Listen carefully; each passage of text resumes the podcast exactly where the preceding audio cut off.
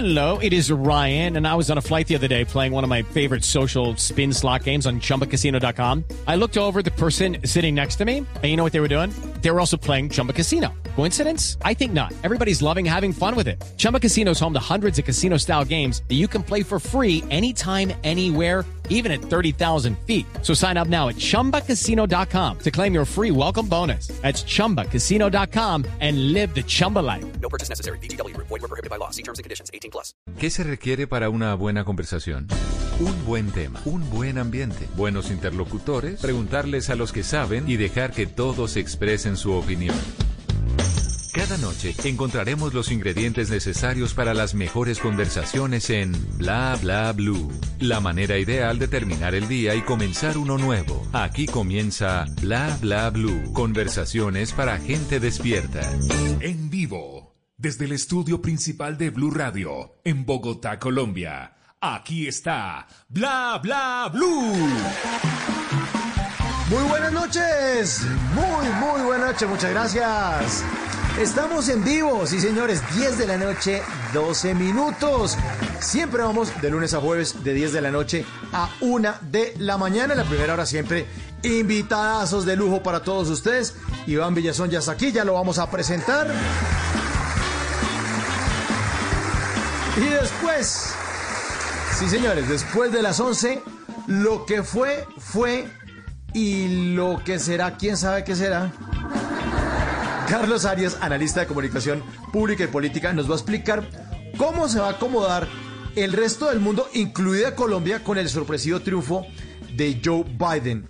Sobre todo a que a Colombia le va a tocar, yo creo, acomodarse más que familiar de tierra caliente sacando visa en Bogotá. Es una acomodada que se quedan ahí, uno, uno no haya ni cómo sacarles. Pero como aquí hablamos todos y hablamos de todo, después de las 12 de la noche, Nuestros oyentes se toman bla bla bla en el 316-692-5274. Así que tenemos un super programa. Conectados, estamos listos. Y se ilumina el escenario número uno de bla bla bla para darle la bienvenida al maestro Iván Villazón. Buenas noches, bienvenidos.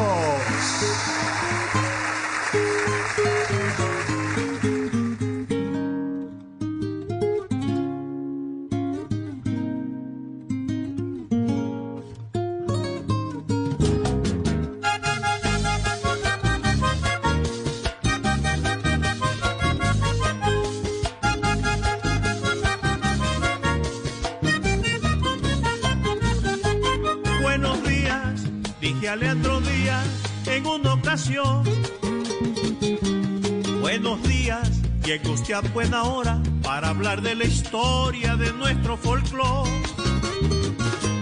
Me pedía que yo le contara algunas memorias de mi región. Y yo le decía, con llanto en los ojos, con mucho dolor, de Carlos Huerta yo no olvido su guitarra,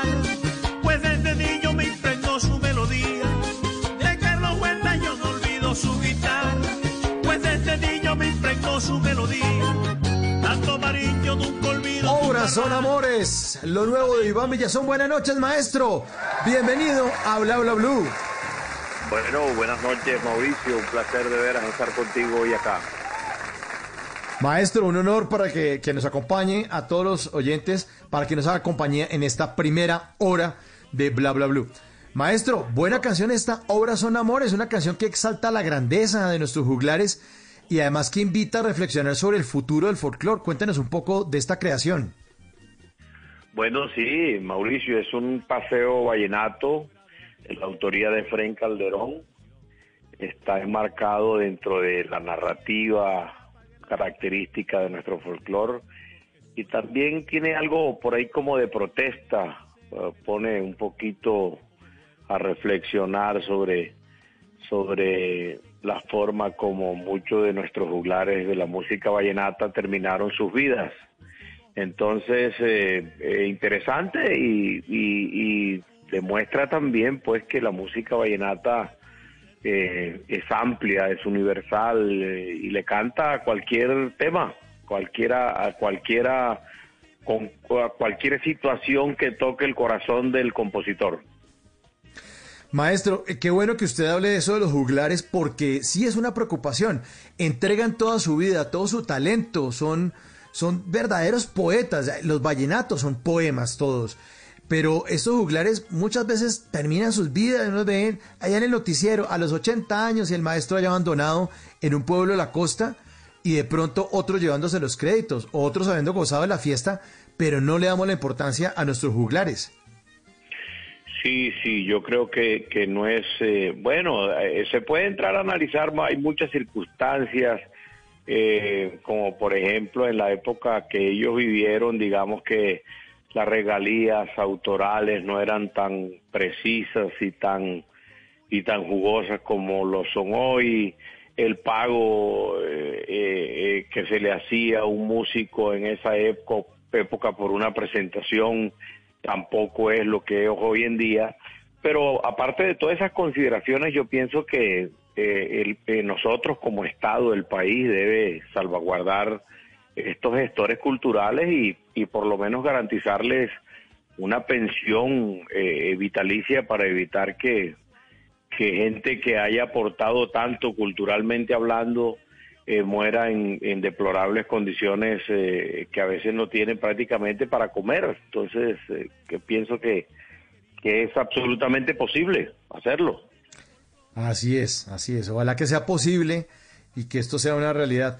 Maestro, pero dentro de estos juglares, ¿cuáles son los que usted pondría pues en el podio? Esos tres que usted dice, ellos son el alma del vallenato. Estos, estos nos dejaron tanto, estos, la herencia de ellos todavía se mantiene viva. ¿Cuáles serían?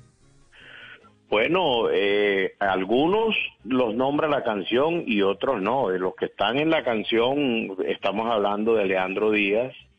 Estamos, eh, digamos que la canción, eh, el compositor de la canción es San Juanero, Guajiro. Entonces, pues, lógicamente que por su por su periplo vital digamos que tuvo experiencia vital con, con los compositores de la región quiero decir con los compositores vecinos de ahí de San Juan y algunos que vivieron en San Juan eh, o cerca de San Juan, como el maestro Leandro Díaz, como Carlos Huertas, como el desaparecido Juancho Royce, como Hernando Marín, como Máximo Móvil. Todos ellos son compositores guajiros y, muchos vivieron en San Juan del Cesar y otros muy cerca de allí pero todos ellos son, son base de nuestro folclore. Eh, no podemos desconocer la importancia de, de, un Leandro Díaz, de un Carlos Huertas, de un Hernando Marín, pero también hay que nombrar, saliéndonos ya de, de lo que nombra la canción específicamente, por supuesto hay que nombrar al maestro Rafael Escalona, a Tobías Enrique Pumarejo, a Alejandro Durán. No, el, el mundo vallenato es amplio y, y y hay muchas, muchos, muchas figuras pues que, que, merecen estar allí en, ese podio de, de, maestros, de juglares, de, de pilares de nuestro folclore. Maestro, ¿qué tiene, qué tiene la costa o qué tienen los costeños que juegan con las palabras, eh, siempre tienen la frase, eh, es, es, es, un dominio como del idioma tan rico que lo convierten también en, en vallenatos. ¿Qué es lo que ocurre en la costa? ¿Cuál es la magia para que esto se convierta en letras de canciones tan hermosas?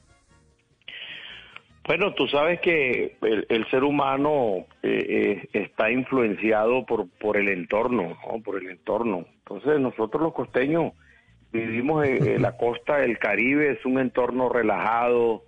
Eh, nosotros nos criamos sin camisa, en pantalón corto, con los, con los pies en el suelo, eh, vivimos casi semidesnudos, entonces eh, todo ese todo ese desparpajo y ese y ese relax, ese esa esa charla, esa gritería en las esquinas, eh, yo pienso que influye mucho, ¿no? Influye mucho en la forma en que en que pensamos, en que vemos la vida también, ¿no? En que le mamamos gallo a la vida. Nosotros los costeños eh, eh, a todos le ponemos, le, le, mamamos gallo, a todos le ponemos humor, a todos le, le, le, quitamos ese, ese signo trágico a la vida en, en, en, cualquier momento. Eh, y yo pienso que es eso, yo pienso que es eso, ¿no? Que es el entorno, el entorno en el cual nosotros vivimos y nos levantamos, ¿no? Claro, Eh, eh, yo pienso que el maestro, por ejemplo, García Márquez, eh, eh, con, con García Márquez eh, se enamoró de la música vallenata y, de hecho eh, la música vallenata i- es base de, de su de su estilo para escribir.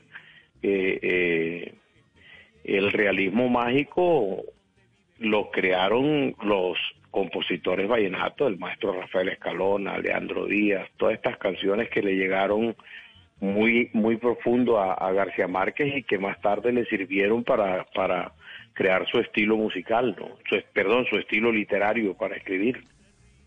Sí, eso dice, ¿no? Eh, Cien años de soledad es un vallenato. Y, y muchos El dicen... mismo lo dijo, que- el mismo lo el mismo dijo, lo dijo, claro, lo dijo, sí, exactamente.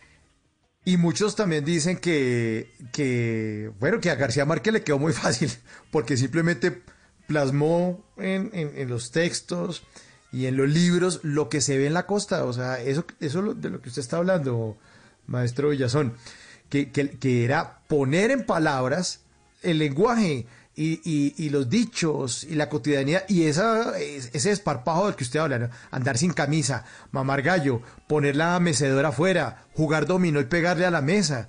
Y cuando uno va por allá, que lo ven a uno y lo reconocen, cachaco maluco, que es lo que le van gritando, apenas lo ven a uno, con, con media blanca de toalla ya y chancletas, Con- parado con preguntando una dirección. Ese es el uniforme. Ese es el uniforme cachaco maluco. El Sí, tenis no. y la media, la media blanca. La, media, claro, la cómo no. media alta, la media alta. No tienen que hablar. Uno lo ve de lejos y dice, viene un cachaco.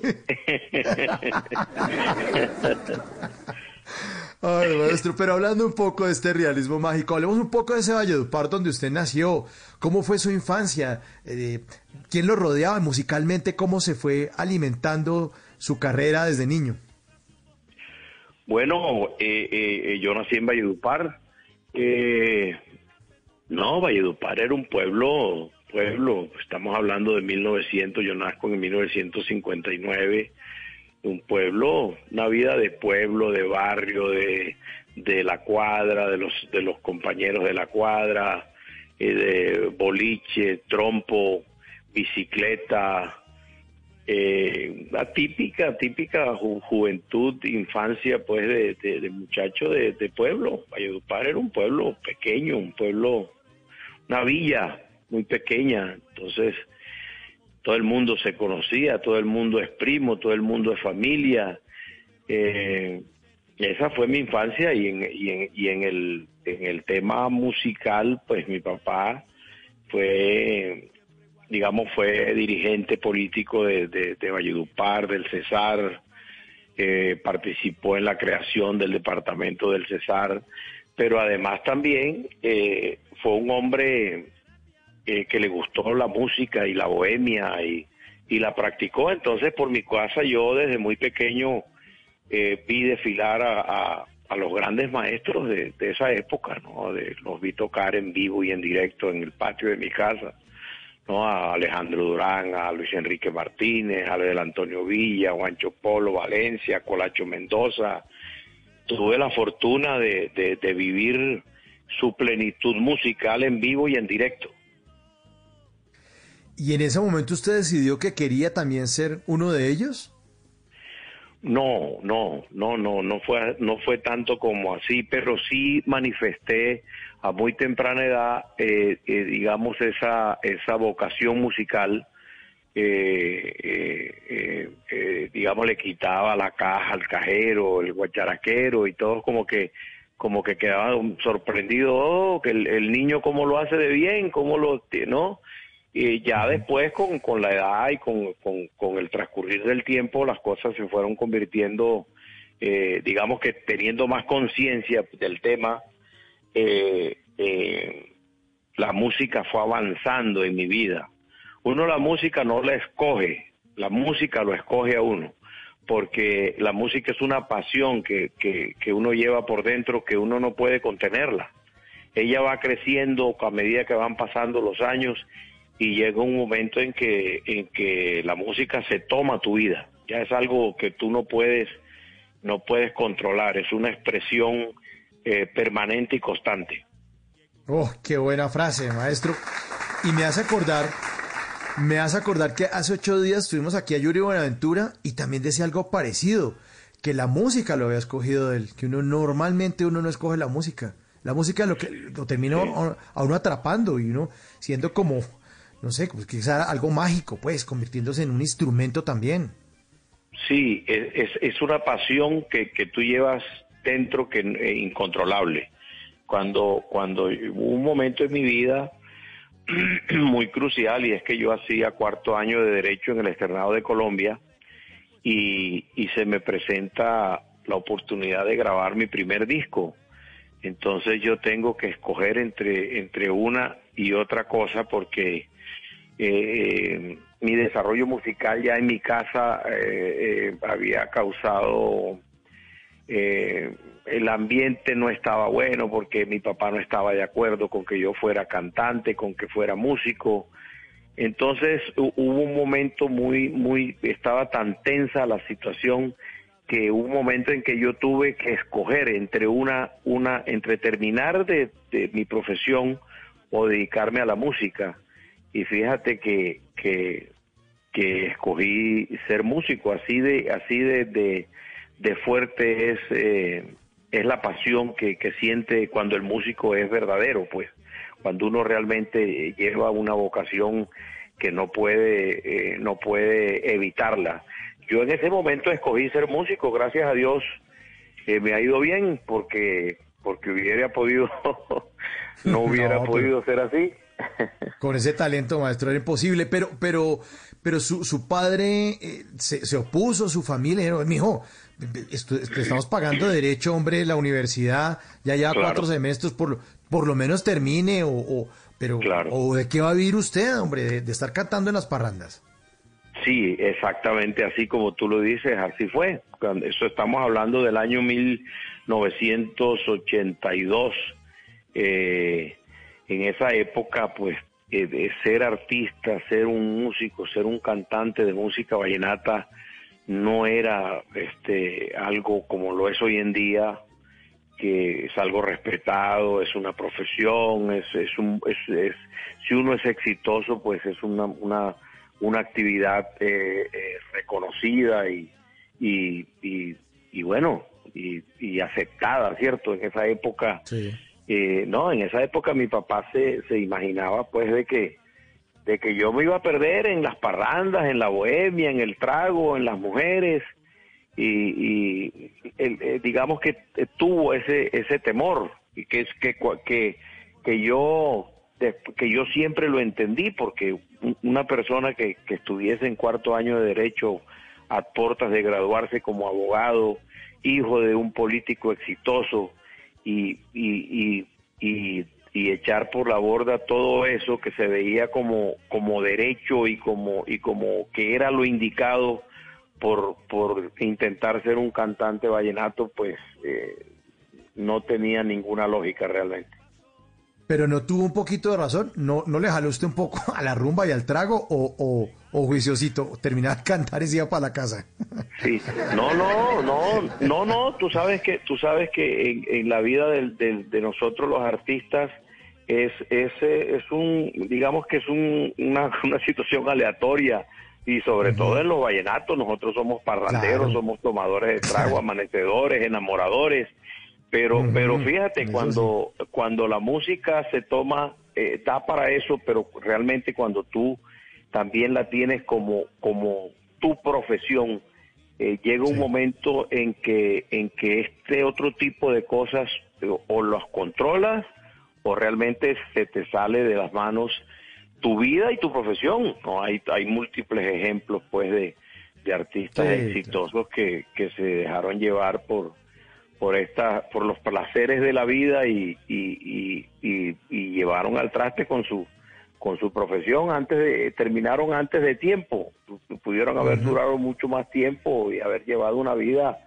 Yo yo he contado realmente con la fortuna de, de de tomar decisiones correctas a, la hora y en el tiempo adecuado y, podría decirte que medianamente he llevado una vida sana y, disciplinada y, y, dentro de, de- lo medianamente correcto.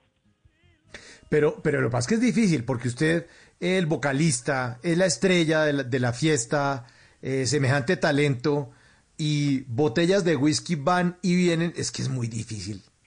Tómese otro, otro, y es que es difícil, es muy, se vivieron muy, se vivieron unas épocas bastante bastante difíciles pero pero esa es la vida es vivir las etapas y saber y saber manejarlas saber superarlas cierto el problema el problema es quedarse eh, eh, quedarse y no superar eh, esas etapas. El ser humano debe vivir etapas, hay etapas, hay etapas de amanecer, hay etapas de tomar trago, hay etapas de, de- de enamorarse, de, hay etapas y, y hay etapas eh, de, corregir, de volverse un poco más disciplinado, de estar consciente de que hay que controlar ciertas cosas porque por ahí no es.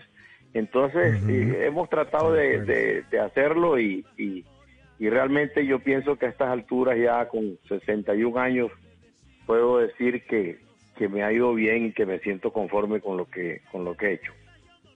Qué maravilla, maestro. Qué bueno, qué bueno, maestro. Y en esta etapa, eh, esta etapa, ¿cómo la podríamos llamar? ¿En qué etapa anda ahora? En esta- eh, de esta edad ya, con esta madurez, mirando tantos años y tantos éxitos atrás. ¿Esta etapa cómo es? Sí, sí. Sabes que es una etapa maravillosa porque porque ya no tienes que demostrarle a nadie nada. Entonces, eh, cuando tú te liberas de eso, ya ya eh, eh, te sientes lib- te sientes eh, te sientes con no con autoridad, sino como con licencia para hacer cosas que antes no, que antes te daban miedo hacer. Por ejemplo, grabar canciones como esta que te acabo de, que, que acabo de lanzar. Esa es una canción que a todas luces no es una canción comercial, no es una canción que persigue estar en, el primer lugar del rating de sintonía, no es una canción que persigue ser la más sonada en las emisoras, pero sí es una canción que me da mucho satisfacción poder grabarla y, y poder poner a través de la canción a pensar a la gente, poder hacerle un homenaje a esos grandes juglares de nuestro folclore, de los cuales aprendimos. Entonces, ese, es, ese, es, ese, es esa etapa donde tienes licencia para hacer cosas que de pronto no son cosas diferentes y que y que y que dan satisfacciones diferentes y que son muy lindas porque es lo que tú quieres hacer, no es lo que te impone el mercado. Pues así es, 10 de la noche, 34 minutos. Obras son amores del maestro Iván Villazón aquí en Bla Bla Blue.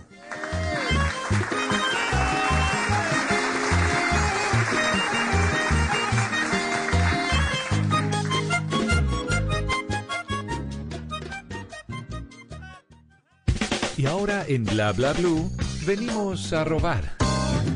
Muchísimas gracias, venimos a robar porque vinimos a robar, maestro. Yo me robo cosas que salen por ahí en las redes sociales, en Twitter, en Facebook, en Instagram, pero las arrobamos aquí en Bla Bla Blue. A propósito, recordándole a nuestros queridos oyentes, si quieren seguir al maestro Iván Villazón, que está esta noche con nosotros, arroba Iván Villazón en Twitter y en Instagram, arroba Iván Villazón. En Twitter nomás tiene 557 mil seguidores. Sí, pero en Instagram tiene más, tiene 824 mil. Ustedes es una cantidad. Bueno, ahí si ustedes quieren seguir al maestro Iván Villazón. Vinimos a robar porque venimos a robar. Eh, me robo esto de la cuenta de Instagram de arroba Franco Doris. Ella posteó una imagen en la que se lee un texto que dice, urna virtual, pregunta del día. ¿Usted qué prefiere? A, volver con su ex. B, repetir el 2020.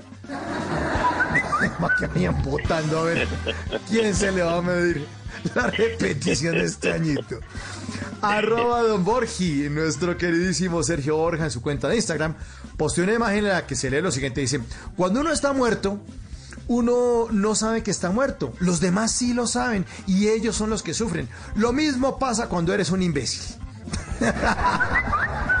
Ay, cómo sufre uno cuando la gente la embarra y la embarra y la embarra. Sí, son los de los lados. Vinimos a robar porque venimos a robar. Arroba Carmen Sotillo de en Twitter escribió lo siguiente. Dice, por tu salud mental, evita saber ciertas cosas de ciertas personas.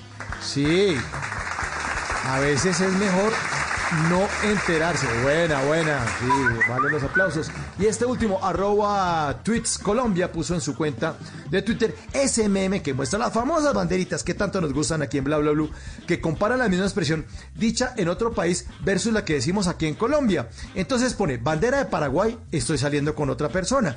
Bandera de México, estoy saliendo con otra persona. Bandera de Perú, estoy saliendo con otra persona. Bandera de Colombia, me quiero dedicar a mis estudios. Vinimos a robar porque venimos a robar.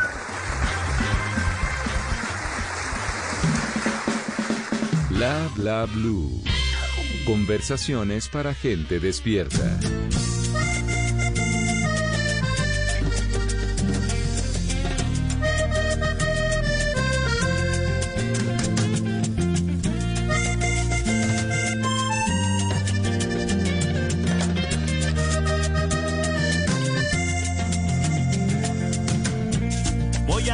Mi corazón,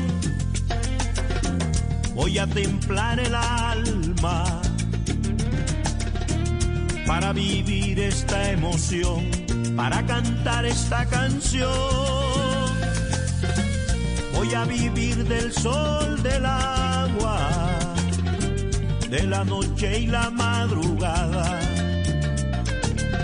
de una sonrisa, una palabra Sería animal que no descansa.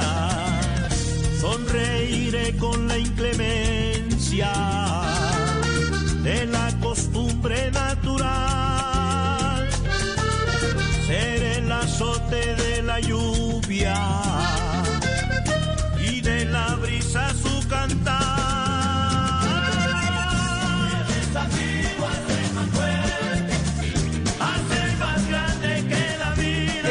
desafío de Iván Villazón, nuestro invitado esta noche aquí en Bla Bla Blue. Maestro, yo le debo confesar una cosa, a mí esta canción me llega a lo más profundo de mi corazón porque fui libretista de este reality aquí en el canal Caracol. Y esto Oh, qué bueno. me, me mueve a una época muy bonita de mi vida, de un trabajo muy, muy duro. Pero hombre, este programa quedó espectacular con Pablo Andrea Betancourt, Isabela Santo Domingo, con El Pibe, con Juan Carlos Vargas, Patricia Castañeda, un un modelo que se llama Juan David Posada de Medellín, que muchos recuerdan, y que cogimos los supervivientes de otros realities que ya habían ocurrido y unos nuevos participantes a los que les hicimos casting en la calle. Y esta canción era un himno, todavía tengo las imágenes en la cabeza y el talento suyo, además interpretando el desafío en esa aventura del 2004.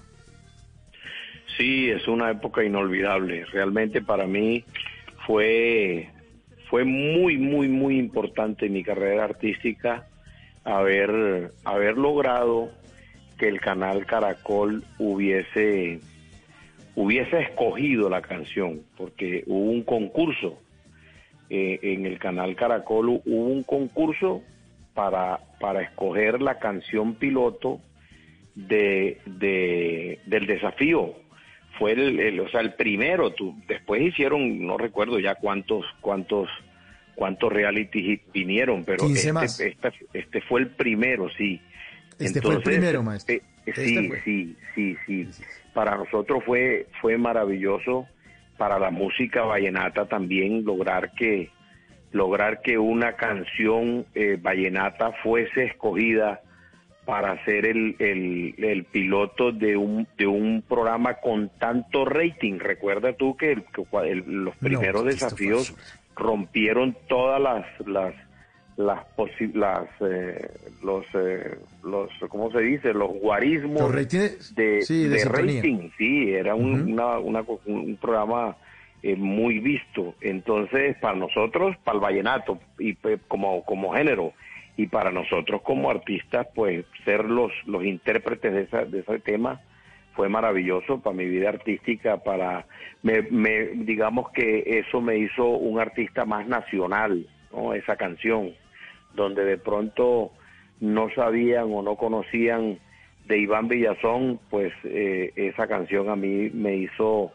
eh, eh, ser conocido plenamente en todos los rincones de Colombia. Así que es una canción a la cual yo le guardo mucho cariño y, y no- y que nos brindó mucha satisfacción. Además fue muy divertido, fuimos al programa, eh, nos montamos en un helicóptero, Sí, o sea, maravilloso, fue maravilloso. Fue maravilloso, maravilloso. El desafío, Iván Villazón. Voy a templar el alma para vivir esta emoción, para cantar esta canción.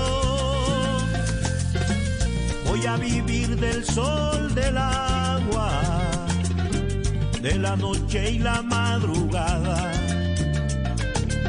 de una sonrisa, una palabra, seré animal que no descansa sonreiré con la inclemencia de la costumbre natural. Seré el azote de la lluvia y de la brisa su cantar.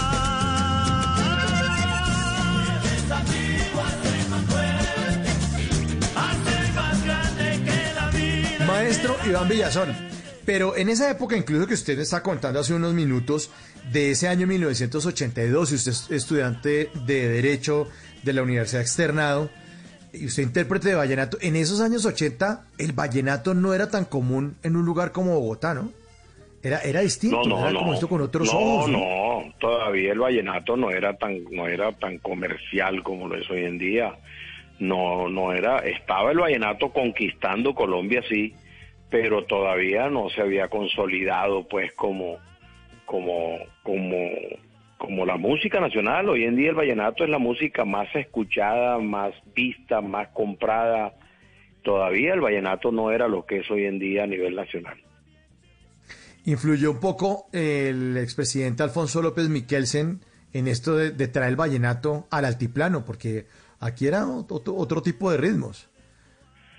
Sí, claro, claro. López, el doctor Alfonso López Miquelsen fue nuestro primer gobernador eh, cuando se crea el departamento del Cesar en 1969 o 68 creo. Y él fue nuestro primer gobernador y llega a Valledupar y conoce el vallenato y se enamora de él, de la música vallenata.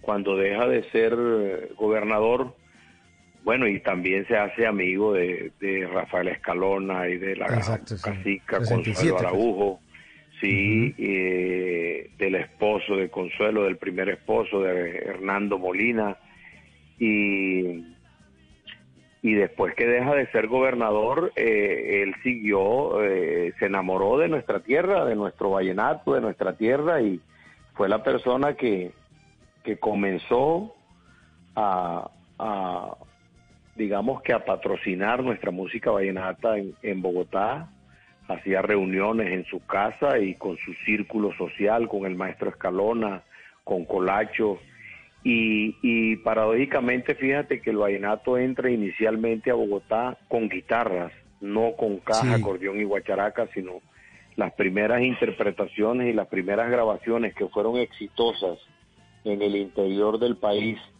eh, de nuestra música vallenata fueron con Bovea y sus vallenatos, es un trío de guitarras. Sí, sí, sí. Sí, inicialmente era, era distinto, pero me llama la atención que se repite una historia y esa historia pasó con el merengue dominicano porque fue en, eh, en, en- manos pues del, dictador Leonidas Trujillo eh, que se logró eh, llevar el, um, el merengue a los salones de baile y a los sitios que eran como lo- los sitios o los lugares exclusivos de, en Santo Domingo de baile. Y aquí fue el embajador de esto, pues fue el doctor Alfonso López. Así es, la música vallenata es, es, un folclore y como tal sus orígenes eh, eh, son humildes. La, la gente que tocaba la música vallenata y que, y que la escuchaba y la y la y la se divertía con ella eran los la gente del campo, los campesinos, eh, los trabajadores, la gente del servicio de la casa. En la, música vallenata no era bien vista en los círculos sociales altos en Valledupar ni en ninguna parte en la costa eh, colombiana. En los clubes sociales estaba prohibido ingresar eh, músicos vallenatos, ¿no? Solo se manejaba música de orquesta y, ritmos europeos en, la época de antes. El vallenato era una música eh, eh, eh, mal vista, mal vista por la sociedad. De acuerdo, de acuerdo. Y le pasó lo mismo, sí, lo grandes, grandes géneros. Al jazz le pasó lo mismo, al blues le pasó lo mismo. Y lo que estamos hablando, al merengue dominicano también le pasó lo mismo. Tenía que alguien ir como a, a, ponerle como el chulo porque las otras personas no estaban convencidas de, de, eso tan espantoso, pues que era ya para la gente de otros estratos. Así es, tuvo sus mecenas, esas músicas tienen sus mecenas dentro de esos círculos sociales. Hay alguien que, que le gusta, que se prenda de la música, que la conoce y reconoce el valor que tienen y, y, y fungen de mecenas de, de, de esos folclores y terminan los folclores eh, las músicas a veces solamente necesitan la oportunidad de entrar y se quedan. Eso le pasó a la música vallenata, así conquistó a Colombia. El doctor López la, promocionó, la llevó al altiplano, a Bogotá. Eh, de allí se prendaron sus amigos de su círculo social, quedaron prendados de esa música vallenata. Muchos de ellos duraron muchos años yendo al festival, era una cita obligada al Festival de la Leyenda Vallenata y así se fue regando el folclore y nuestra música vallenata como el bostezo, eh, así, decía el maestro Rafael Escalona, que el vallenato era como el bostezo, se le pegaba a la gente. Qué buena frase esa, qué maravilla de frase. Bueno, para que nos demos cuenta que los dirigentes políticos, no todos los políticos son, son, son tan malos como tú no los critica. Mire que López Miquelsen hizo eso y mal que ven, pues un dictador como Leonidas Trujillo logró eh, enaltecer el merengue en República Dominicana. Y hablando de políticos, en la segunda hora, ahora después de Voces y Sonidos, vamos a estar hablando acerca de la sorpresiva em, elección de Joe Biden como presidente en los Estados Unidos y le estamos preguntando a nuestros oyentes en una encuesta a través de nuestra red social Twitter, arroba Blue Radio Co. Ahí les ponemos una pregunta que ¿usted creía que Joe Biden iba a ganar las elecciones? Ahora le pregunto al maestro Iván Villazón, ¿usted creía que eso iba a ser posible o no, maestro? Bueno, eh, yo realmente no tengo los elementos de juicio así como para... Sí sabía que estaba muy reñida la elección, sabía que estaba muy reñida, que no iba a ser fácil, eh, pero pero pensar, pero pero yo pensaba que que, que Trump iba iba a ganar por ser por ser el presidente. Siempre yo pienso que que ser el presidente da da sus ventajas en un debate político eh, pero veo, he estado viendo las noticias y, y veo que, que todavía no sabemos quién es quién es quién ganó, todavía no está no está en firme la, la, elección. Eso eso indica pues de que de que estuvo muy reñida la cosa. Estuvo muy reñida la cosa. Vamos a ver y vamos a analizar con Carlos Arias, nuestro analista político, que nos estará contando cómo van a tener que los países acomodarse a, eso que ocurrió. Pero hablando de cosas reñidas, hablemos de música, hablemos de los congos de oro que le ha otorgado el Festival de Orquestas del Carnaval de Barranquilla. Muchos años seguidos, 95, 97, 98, 2005, 7, 10, 12. De hecho, usted ya está fuera de concurso, maestro, ¿ya? Sí, pues, gracias a Dios, Barranquilla es, eh, es una de nuestras plazas más fuertes donde nuestra música fue muy fuerte entrar, fue muy fuerte entrar a Barranquilla. El, gusto del el gusto del barranquillero es exigente, es un, público muy culto musicalmente hablando, porque Barranquilla históricamente siempre ha sido un, un puerto musical por donde entra la música a Colombia. Entonces se escucha todo tipo de música y suena de local, aquí la salsa suena de local, el merengue dominicano, el reggaetón, todas las, todos los aires musicales entran por Barranquilla y el carnaval de Barranquilla es, un, es una música eh, en, eh, que donde tú oyes de todo, oyes de todo, es un, es un, es una tradición, es un folclore, pero la gente es abierta culturalmente hablando y, y son capaces de escuchar cualquier género musical. Entonces eh, no fue no fue fácil para nosotros eh, entrar a Barranquilla, pero bueno eh, lo logramos y gracias a Dios eso nos nos ha dado esos congos de oro que, que han sido ganados en Franca Lid en, en, en los diferentes carnavales en, en el pasado. Ya hace rato que no que no concursamos, pero sí tenemos creo que unos siete u ocho congos de oro que, que nos ganamos en esos carnavales. Es una fiesta maravillosa, una, una de las mejores fiestas de Colombia para mí es el Carnaval de Barranquilla, precisamente por su riqueza musical. Puedes tú eh, en una noche, en un concierto, escuchar, ver los mejores grupos de salsa, ver los mejores grupos de merengue, ver un buen reggaetonero, ver los vallenatos, eso es maravilloso. O también escucharse esta canción buena de Iván Villazón, Compréndeme, en Bla Bla Blue. Entiéndeme,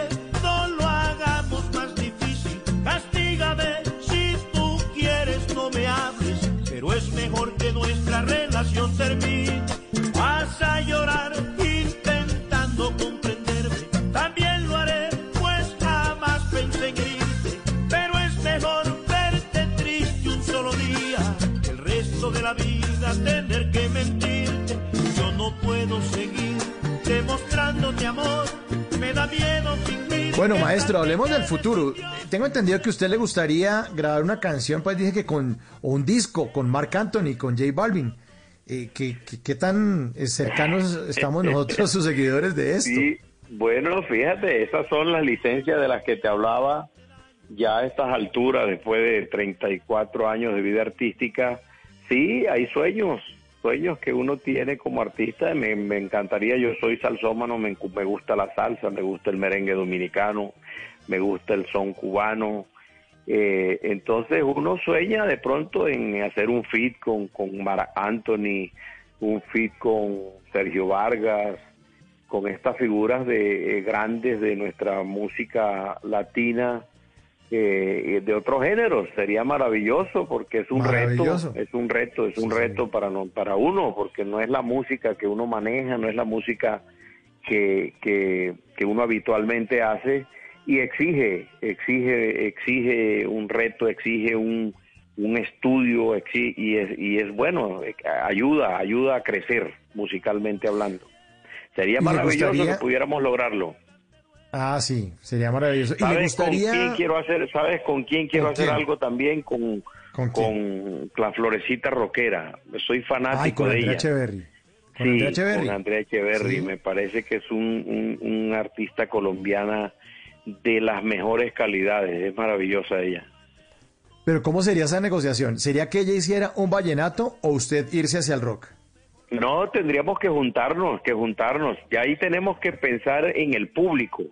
Hay que pensar en el público y, y tratar de brindarle algo a la gente eh, que le guste a la gente y donde nos luzcamos los dos, donde podamos, donde podamos ambos sacar lo mejor de nosotros artísticamente. Ya tendríamos que sentarnos a, a conversar y a planear eso, pero se puede, se puede hacer, claro que sí. La música es, Claro que sí. es infinita. Es infinita. Y además de pronto pueden llegar a una fusión. No tiene que ser vallenato, vallenato, vallenato o rock, rock, rock, sino de pronto podrían llegar a un punto medio. Pero sí, Sí, qué claro. bueno, qué bueno. Hacer algo. Fíjate, acuérdate tú de, de esa canción. Ella grabó una canción que se llama Baracunátana. Es una canción eh, de nosotros, Vallenata. Es una canción de Lisandro Mesa. Y la, la- la- ella la hizo y la metió en su dentro de su formato y le sonó muy, pero muy bien. Y, esa, y, y entonces ser- sería una canción nueva de- con, con, con Andrea Echeverry o con Marc Anthony o con J Balvin o una de las que ya está y que se vuelve una colaboración o con uno de los merengueros que nos nombró como Sergio Vargas. La ventanita, Sergio Vargas, Sí. versión con Iván Villazón o una totalmente nueva. Podría ser, eh, todas esas opciones están en, sobre la palestra. Sería muy bueno, por ejemplo, un éxito reconocido, ¿cierto? Que- y, que, y que la gente tenga la curiosidad de, de hacer el fit, de escuchar, por ejemplo, a Iván Villazón cantando La Ventanita o, o cantando una canción eh, que haya sido grabada por Andrea. Eh, este, a la gente le gusta eh, este tipo de, Claro. de- de ensayos. Sí, sí, sí. Y ahora en el género urbano se ve todo el tiempo, ¿no? Ya los reggaetoneros tienen que llegar en buceta porque ya llegan 12 a grabar una sola canción. ¿No? Eh, Sí, señor, así es. pues maestro, eh, es un placer tenerlo esta noche aquí, eh, compartir su experiencia, tantas aventuras, tantas canciones, tan buena historia de vida, tantas letras que se quedan en el corazón de muchos, de muchos colombianos y de mucha gente también en el exterior que sigue su carrera desde hace tantos años. Pues eh, la invitación a escuchar Obras son Amores, lo nuevo Claro. de Iván Villazón, maestro. Claro, Mao, muchas gracias a ti por invitarme al, programa. Y bueno, ahí le dejamos lo más reciente de nuestra producción, este nuevo sencillo que se, se llama Obras son Amores con todo cariño. Un abrazo para todos. Gracias.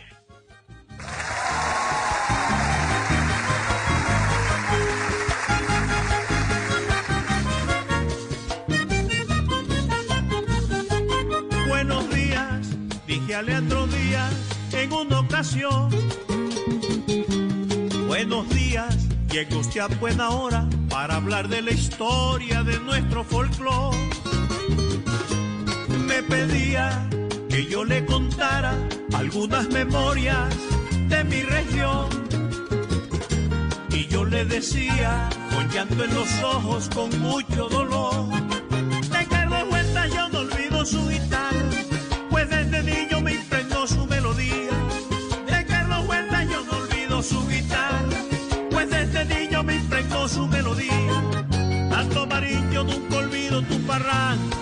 y tu talento de protesta hecha poesía. Dime, dime, dime folclor, dime, dime, ¿qué nos pasó?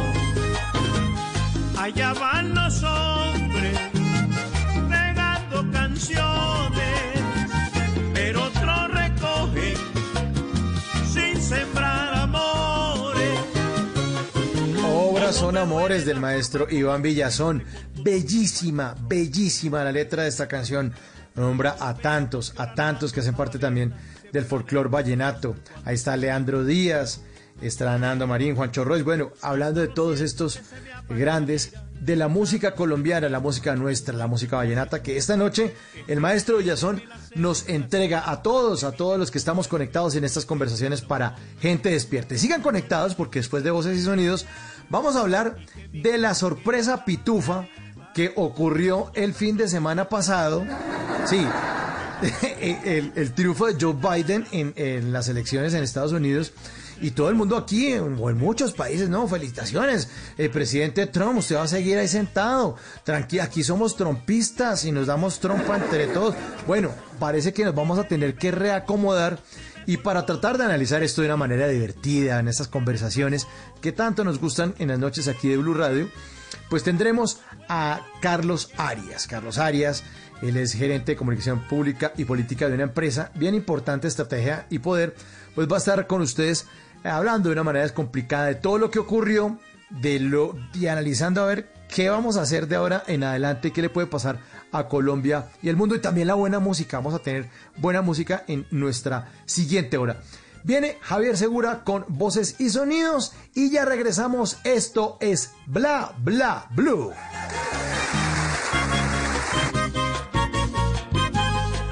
Pasa el día, Leandro me decía con mucha emoción.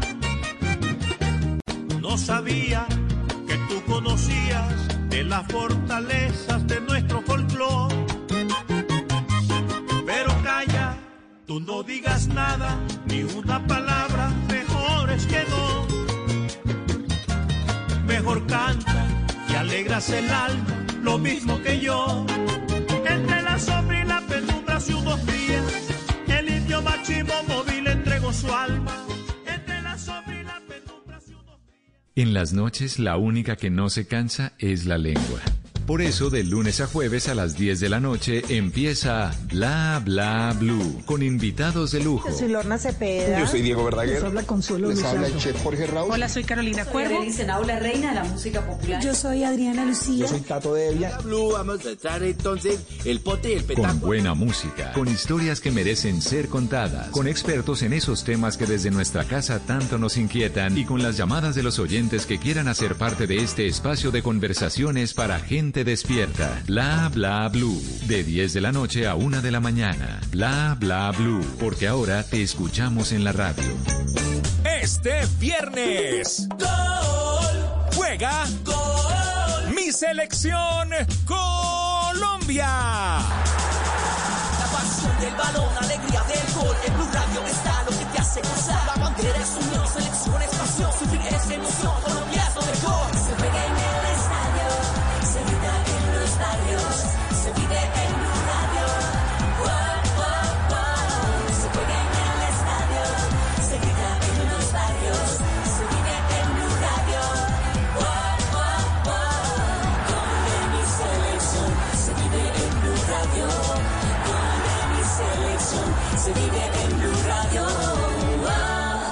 para James, está picando Falcao. Colombia, Uruguay, este viernes 13 de noviembre, acompañando nuestra selección Colombia en la radio Eliminatoria.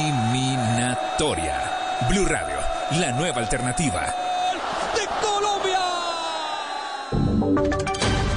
Voces y sonidos de Colombia y el mundo en Blue Radio y bluradio.com.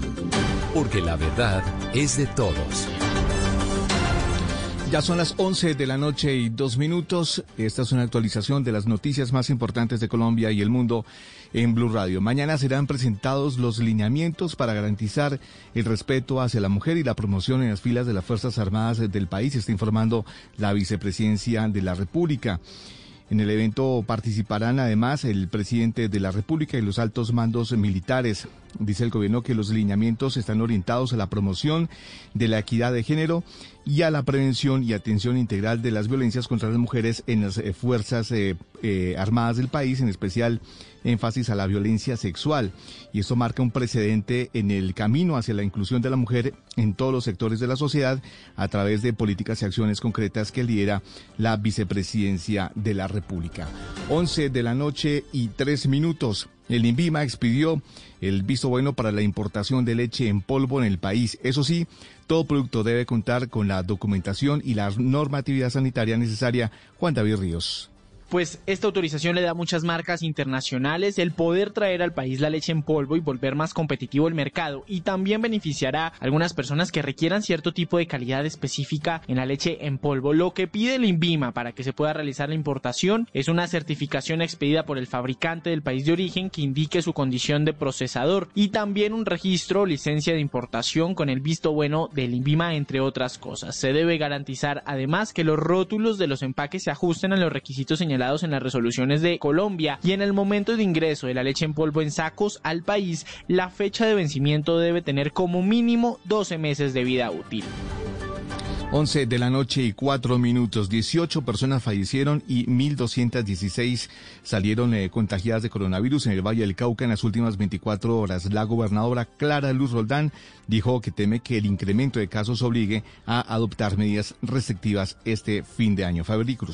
Este martes el Valle del Cauca ocupó el tercer puesto detrás de Antioquia y Bogotá con mayor número de casos COVID-19. Fueron 1.216 los reportados para un total de 91.338 contagiados en el departamento. Hubo además 18 fallecimientos que corresponden a Cali, Buga, Tuluá, Yumbo, Cartago y Roldanillo. La gobernadora Clara Luz Roldán no ocultó su preocupación ante este incremento de los casos, que esta vez superó la barrera de los 1.200 en solo 24 horas. Dijo que depende de cada uno de los ciudadanos que no se decreten medidas restrictivas a final de año que terminen afectando la economía. Sí me preocupa, me preocupa porque viene un puente, me preocupa porque viene una temporada decembrina y de cada uno de nosotros depende que esto no se nos vaya otra vez a colapsar y que tengamos que tomar medidas frente a la economía. En el Valle van 1.996 personas fallecidas por cuenta del COVID-19. 11 de la noche y 5 minutos. Tras las revelaciones del periódico El Espectador de los audios del proceso contra Jesús Santrich, la JEP criticó que el entonces fiscal Néstor Humberto Martínez no hubiera entregado toda la información a esa jurisdicción. José Luis Pertus. El presidente de la JEP, Eduardo Cifuentes, recordó que ese tribunal hizo repetidas peticiones a la Fiscalía con el fin de obtener suficientes elementos de prueba para tomar una decisión sobre Jesús Santrich y definir si era expulsado o no de la JEP. El presidente de la JEP manifestó que esos requerimientos nunca fueron respondidos de manera satisfactoria por parte de la Fiscalía. Solamente se le entregaron a 12 audios de acuerdo con lo que señala esta información aparentemente derivada del propio expediente que se entregó a la Fiscalía a la Corte Suprema de Justicia, son 22 mil audios. Entonces allí pueden obviamente derivar las conclusiones correspondientes. El magistrado Cifuentes dijo que en distintos medios de comunicación se exhibieron videos sin audio de Jesús Santrich. Se entiende que fueron suministrados por la Fiscalía General de la Nación, pero que esos jamás fueron allegados a la sección de revisión de la JEP. 11 de la noche y 6 minutos y mucha atención que a esta hora se presenta cierre total de la autopista Medellín-Bogotá por la creciente de la quebrada sector San Luis en el kilómetro 69 más 200 metros. Esta información la está confirmando la Federación de Empresarios de Transporte de Carga. Aquí en el PR 69200, la quebrada del Trique, no hay vía y está aumentando más y más. Noticias contra reloj en Blue Radio. Y cuando ya son las 11 de la noche y 6 minutos, la noticia en desarrollo, el Parlamento nicaragüense aprobó una reforma parcial de la Constitución para imponer la cadena perpetua a quienes cometan crímenes de odio, crueles, degradantes, humillantes e inhumanos que por su impacto causen rechazo o indignación en la comunidad nacional. Según analistas, este, esta reforma fue preparada para arrinconar supuestamente a la oposición que intente desafiar al presidente Daniel Ortega. La cifra, el proyecto Arena del Río en Barranquilla contará con inversiones cercanas a los 407 millones de dólares. Y seguimos atentos porque el primer ministro de Japón tiene previsto mantener en los próximos días una conversación telefónica con el presidente electo de los Estados Unidos, Joe Biden, con vistas a abordar los lazos bilaterales, según adelantaron hoy medios de ese país. La ampliación de estas y otras noticias en blurradio.com y en Twitter en arroba blurradioco. Sigan en sintonía con bla bla blue. Conversaciones para gente despierta.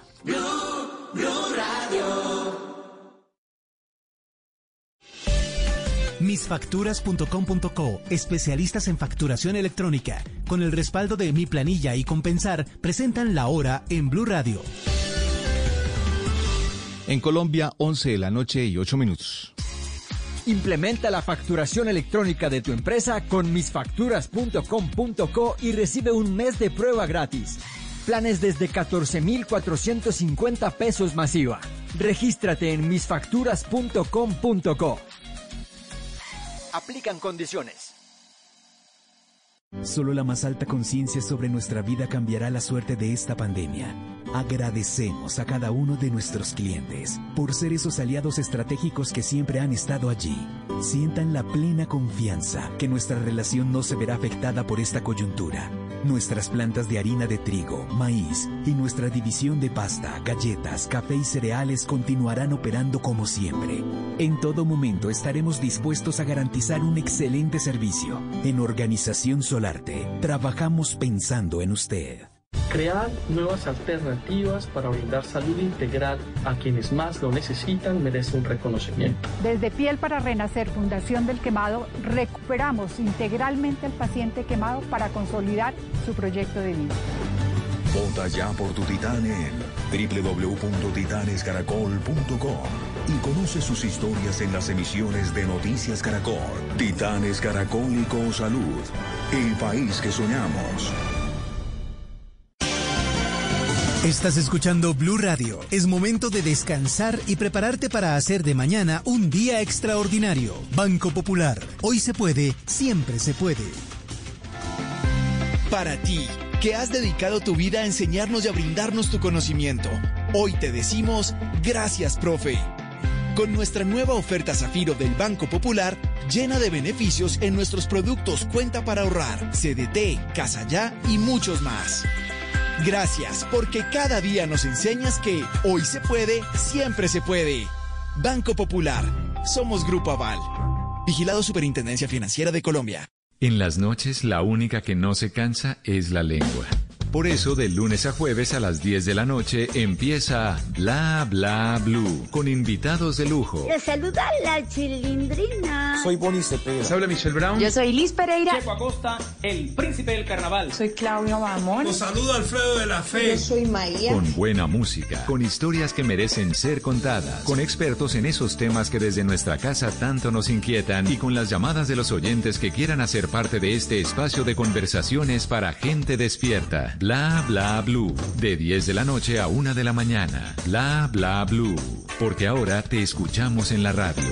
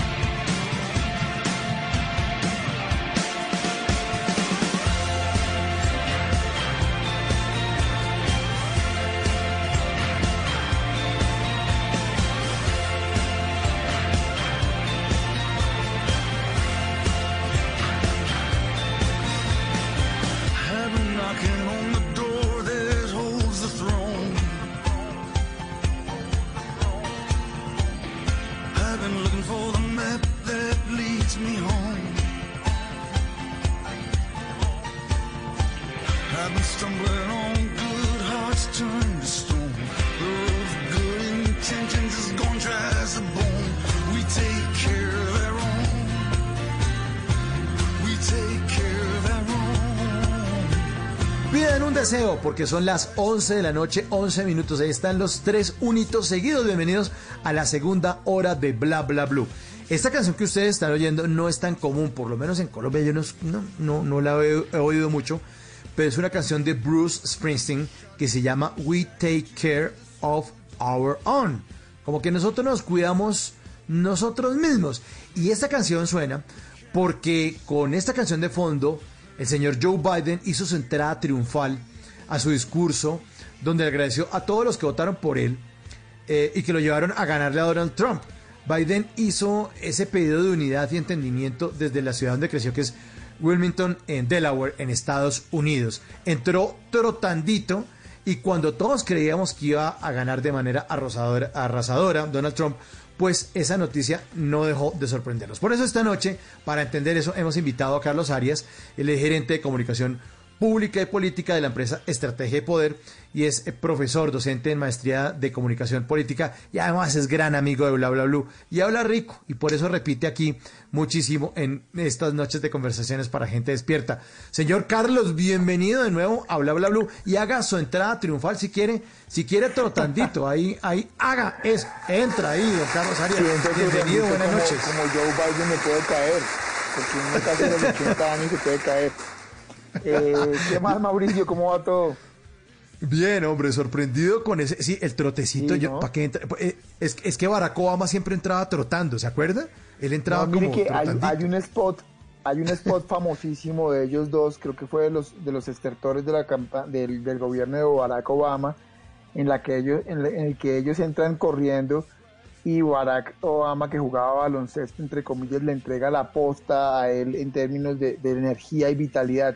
Y además en la campaña electoral entre Donald Trump y Joe Biden, en algún momento eh, eh, Donald Trump acusó, o acusó no, señaló a Joe Biden de estar muy cuchito, entonces eh, eh, eh, uno, de los, uno de los spots iniciales del inicio de, campa- de la campaña demócrata, cuando ya recibió todos los apoyos de los, digamos, los más radicales de los demócratas, Joe Biden hizo un spot corriendo, demostrando que era absolutamente vital, que tenía toda la energía del mundo, muy seguramente por eso fue que entró a hacer su discurso, entre comillas, de, de, de- recibir el respaldo y, entre comillas, también el triunfo, eh, trotando. Claro, el abuelito sabrosón ahí básicamente está. Bueno, no, mentira, es presidente electo. No, le- no, mucho respeto. Nuestros oyentes. Ojo que no es electo, están- ojo que no está electo, porque ahí está el chicharrón. no. Eso no está electo. Todavía no. Todavía no, ¿no? Todavía no. Sí, ahorita sí. vamos a hablar de cómo va a ser el proceso más adelante, Carlos. Le quiero contar es que por ahora eh, hemos eh, puesto los resultados por ahora del- de, una encuesta que pusimos al inicio de Bla Bla Blue. Les preguntamos a nuestros oyentes en la hora pasada, ¿usted pensaba que Joe Biden iba a ganar las elecciones de Estados Unidos? ¿Sí o no? Que respondieran sí o no. Sí, 59%, no 41%. 2049 votos. Ahí están nuestros oyentes pegados respondiendo. ¿Usted pensaba, Carlos? ¿Usted pensaba que iba a ganar? No, Biden? no, no, yo pensaba, Yo es más, yo tengo, tengo una apuesta importante con un consultor muy reconocido colombiano eh, de Antioquia. Eh, lo hicimos por redes sociales y apostamos un, un petaco de Blue Moon, que es una cerveza deliciosa, americanísima, eh, muy, muy de Washington, eh, eh, que, me- que, me- que incluso me presentó, creo que una de, la- una de, las, de las oyentes que en este momento nos está escuchando, una amiga que me presentó a Washington hace muchos años, una cerveza buenísima, pero que ojalá venga, que pero ustedes la puedan ¿quién es? ¿Quién es? ¿Quién es? Ah, no, ella, es una, ¿No? ella es una sabedora de- del- del, del mundo político, pero lo más importante es una sabedora de la cerveza. Y me presentó esta cerveza que espero que ustedes encuentren algún día, que se llama Blue Moon. Blue Moon, esa, esa tengo que anotarla. Sí, buena, A mí me gusta, a mí me gusta echar anótela. pola y Blue Moon Y yo he no la visto. tengo en el radar. Yo he visto en Instagram que ustedes se jala sus, sus, sus, sus, sus, ¿qué? sus Artois escuchando Sí. música. Bueno, va- va a chupar ahora Blue Moon en, en honor a la, a la Yunai. Bueno, entremos en materia. Entonces, mm, eh, vamos a hablar más adelante de la posible acomodada, posible acomodada de muchas personas que están diciendo, señor Trump, nosotros estamos con usted. Nosotros, y ahora con esto que parece que nos va a tocar reacomodarnos como cuando se reacomodan esos familiares que vienen a sacar la visa a Bogotá, entonces se acuestan ahí como en la sala dos semanas y que todavía no les dan la visa, entonces vamos a tratar de acomodarnos, pero quiero que Carlos y todos los oyentes oigan la columna de Nelson Perospina, que es divertidísima, es divertidísima la que publicó en su plataforma de los Danieles, Daniel Samper Ospina, eh, de una carta que supuestamente le escribió el presidente Duque a Biden. Es bien divertida, está en dos partes, eh, dura como seis minutos, pero la, partimos para que no sea tan larga y vamos a disfrutar de esas dos partes a lo largo de esta segunda hora aquí con los oyentes de Bla Bla Blue. Aquí está Daniel Samper Ospina con la supuesta carta, que dice que se la filtraron de manera divertida y lee la carta que supuestamente le escribió Iván Duque a Joe Biden. Aquí está en Bla Bla Blue. Dice así esta carta. Estimado presidente Biden, antes que nada permítame informarle que su amigo, el presidente Álvaro Uribe, le manda a decir que muchos saludes y que lo quiere mucho. Saco unos instantes de mi ocupada agenda presidencial, cargada esta semana con eventos tan trascendentales para mi gobierno como el acto de presentación de credenciales del embajador de Venezuela de Juan Guaidó, Wild On, en su pronunciación en inglés, para felicitarlo por su reciente triunfo electoral, ponerme a sus órdenes en lo que pueda resultarle útil y aclarar de paso cualquier rumor malintencionado que pretenda socavar las buenas relaciones de nuestras dos naciones, hermanadas desde que obtuvieron su libertad gracias a los mismos padres fundadores. No resultaría extraño que por estos días llegue a sus oídos la infame versión de que nuestro gobierno apoyó decididamente la candidatura de Donald Trump, tesis tan falsa como mis canas. Nuestra política exterior siempre ha sido respetuosa del bipartidismo, como bien lo dijo el embajador Alejandro Ordóñez en la cena de recaudo de fondos para la campaña de Trump presidente. Ay, ay, ay. Y jamás haríamos nada que atente contra las relaciones de los dos países, como no sea nombrar a Pachito Santos en la Embajada de Colombia en Washington. Presidente, una larga tradición de amistad recorre nuestros dos países. Así como existen Carolina del Norte y Carolina del Sur, acá tenemos Santander del Norte y Santander del Sur. Y con ayuda de la senadora Valencia fundaremos en el futuro un Cauca del Norte y otro Cauca del Sur. Ay, no. Salvo Ernesto Samper, a quien mi gobierno le quitó la visa de ingreso a Chaparral. Nuestros expresidentes sostienen una relación de histórica hermandad con personalidades de su país. Álvaro Uribe con George Bush, Andrés Pastrana con Jeffrey Epstein y por si fuera necesario mencionar otros vínculos, no existe político colombiano alguno que me venza en retos radiales de conocimientos de rock americano. Gracias a ello gané las elecciones. Y conozco Washington, por si fuera poco, como la palma de mi mano. Ciudad en la que se me ocurrió la Orange Economy y cuyas calles caminé mientras admiraba sus librerías y el pollo en balde que sirven en Kentucky Fried Chicken. Para no hablar de Dunkin' Donuts y demás entidades que recuerdo con especial cariño. Con semejantes antecedentes, pues, resultaría fatídico dejarse guiar por noticias falsas según las cuales nuestro gobierno se la jugó por Donald Trump y quiere ahora convocar un cerco diplomático contra su país para contener un posible gobierno castrochavista en cabeza suya. Noticias falsas que tanto su partido como el mío hemos rechazado de modo consistente desde aquellos días en que prevenimos a la gente para que no saliera a votar por el sí en el plebiscito, su riesgo de perder las pensiones o recibir la carga de un rayo homosexualizador. ¡Qué maravilla! Daniel Sanpero Espina en su columna Los Danieles, que publica todos los domingos y que la lee en sus redes sociales. Más adelante, la segunda parte de esta maravillosa columna. Bueno, don Carlos Arias, ¿cómo hacemos para acomodarnos? ¿Cómo nos volvemos a sentar y decir, no, no era lo que ustedes estaban pensando? ¿Cómo se les ocurre eso? Pues vea, entre chiste y chanza, la, re- eh, la recomendación es como la de los comentaristas deportivos de los partidos de fútbol, que cinco minutos antes dicen que el partido ha sido terrible, que nos va muy mal y que alguien mete dos goles y dice, no, lo estábamos diciendo, era el mejor partido que estábamos jugando, es el efecto sorpresa, el delantero estaba en la jugada, en fin.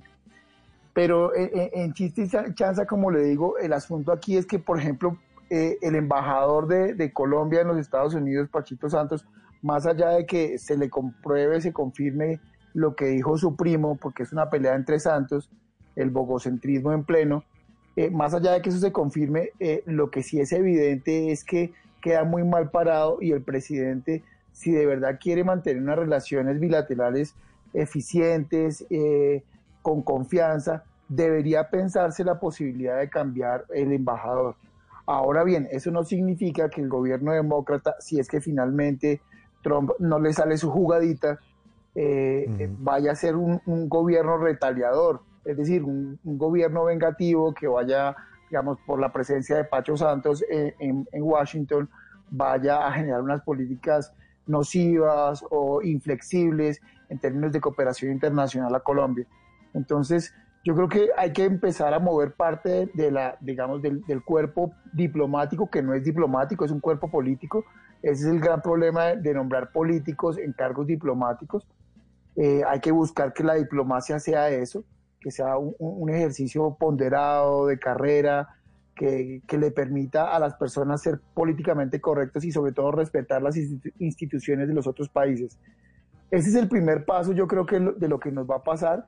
Eh, lo que yo creo es que, como le decía en la vez pasada, hace como 15 días que conversamos, las agencias de cooperación que tiene Estados Unidos en el mundo, como, la, eh, como USAID o como eh, la Agencia Antinarcóticos, no van a cambiar drásticamente sus políticas en los primeros dos años. Seguramente eh, al tercer año ya veremos una incidencia definitiva de, de- de- de este cuerpo de- demócrata que es mucho más especializado. Los demócratas eh, siempre han- se, se han mostrado frente al gobierno colombiano como un, mucho más civilistas, mucho más ponderados y mucho más con un pensamiento estratégico en términos de la cooperación y los acuerdos binacionales. Entonces, en resumen, a Colombia le toca cambiar unas fichas. El nuevo gobierno de Biden, si es que efectivamente, como digo, Trump no hace su jugadita, va a tener algún tipo de cambio, va a tener algún tipo de cambio de posición frente a Colombia en el mediano plazo, pero en el corto plazo, es decir, el próximo año, no creo que vaya a cambiar nada drásticamente si es Biden definitivamente el que se posesiona o que tiene la ratificación el 6 de enero. Oye, pero, pero eh, me, me parece, ¿cómo, ¿cómo podría ser la jugadita? Es decir, porque usted dijo hace unos minutos, venga, este no es el presidente electo. Entonces, esto- Sí, es o que sea, ¿qué, qué puede pasar? Cuente, cuente, cuente, porque me, La charla, me interesa la- eso. la- la conversa pasada habíamos quedado o, o habíamos hecho cuentas de, de los colegios Sí. electorales. El 14 sí, sí. de diciembre, cada estado tiene la autonomía de señalar con, su, eh, con los senadores electos eh, de, su, de su colegio electoral definitivamente si ese estado pertenece o si los votos de ese estado van para Donald Trump o para Biden. En ese momento, ¿sí? Eh, digamos, es como la primera declaratoria oficial en la que eh, informalmente se decide si, si es Donald Trump o si es Biden. El 6 de enero, sí, ya hay como un pronunciamiento oficial. ¿m? Entonces, en este momento lo que está sucediendo es que pues Donald Trump está intentando hacer reconteos en Georgia, está haciendo, intentando hacer reconteos en Carolina del Norte, está intentando hacer reco- reconteos en Arizona. Y esos reconteos, si usted mira los mapas, todavía están como en unas rayitas medio grises, medio, medio digamos, no está, no, no está ni el azul pleno ni el rojo pleno. ¿Eso qué significa? Que el, el man se la está jugando que en esos reconteos, pues los senadores votantes o los votos resultantes sean a favor de él. Pero, pero entonces ellos se podrían arrepentir en algún momento y decir, uy, como que la. mm, la No, no, embarramos", no. o Ah, no, mire, no. vea, en va- varias cosas importantes. En los últimos 100 años no ha habido, solamente ha habido una vez que eh, los, digamos, esos colegios electorales se le han voltado al coeficiente primario. Es decir, la gente termina votando mayoritariamente por los demócratas y los republicanos en el estado de Colorado, por ejemplo. Gana, eh, en Florida ganaron los, los republicanos, ¿no? Pero si por alguna razón eh, allá pasa algo y entonces los republicanos, lo- el estado de Florida sale a decir, no, nosotros vamos a votar por el estado, por, por los demócratas, eso solamente ha pasado una vez en 100 años. Es decir, que los, los políticos terminen diciéndole, no, no, desconocemos la votación del pueblo y vamos a votar es por el otro. Eso, digamos, eso no, no, no, es, no es usual. Entonces, lo que puede llegar a pasar es que eh, en ese reconteo definitivamente pues ganen los, de- ganen los republicanos y todo este bombo en ese reconteo eh, pues salga con el traste. O la otra es que el tipo decida que le hicieron fraude, que es la última jugada que se está echando, la última carta que se está echando y es que, efectivamente fue un fraude y que por esa razón él no va a entregar el poder. Lo que pasa Sí. es que para poder hacer eso tiene que compro- comprobarlo y no ha logrado comprobarlo. Y ya muchas figuras del Partido Republicano le están dando la espalda, aunque otros están ahí pues firmes en el cañón intentando también quedarse, no solamente por Trump, sino quedarse ellos en sus estados como senadores, porque también está en juego eh, la Cámara Baja y la Cámara Alta, que es decir, el Senado y la Cámara. Pero es que a mí me parece que, que Trump está en la política esa de nos robaron, nos robaron, ¿no? Sí, sí, sí, y, sí. y- y- y yo le escuché una entrevista que le hizo Andreina Sol- Solórzano de Noticias Caracol, la bella Andreina, por cierto, le hizo al ex embajador William Bromfield, ex, ex embajador de Estados Unidos en Colombia, y él dijo, en 200 años nunca ha habido un fraude en esto, nunca, ¿no? Que es- No, nunca, nunca había pasado, pero pues como le digo, yo, yo, yo también como le decía la sesión pasada y he estado conversando con algunos periodistas y algún- algunos medios de comunicación que están, digamos, eh, es- esto no, uno no puede enjalmar el burro sin tenerlo. Es decir, efectivamente Biden, si uno hace las cuentas en todos los medios, pues el man ya ganó y tiene todos los estados, pero el reconteo puede cambiar la, la situación.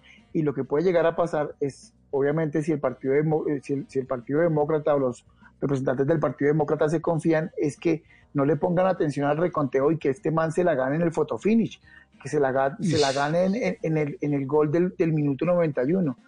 Lo que sí está sucediendo Uy, no, ahorita son jugadas muy fuertes del gobierno de los Estados Unidos en, varias, en, varios, en varios escenarios. Por ejemplo, en Washington eh, no han dejado llegar, a no, han dejado empezar a hacer el empalme, ¿sí?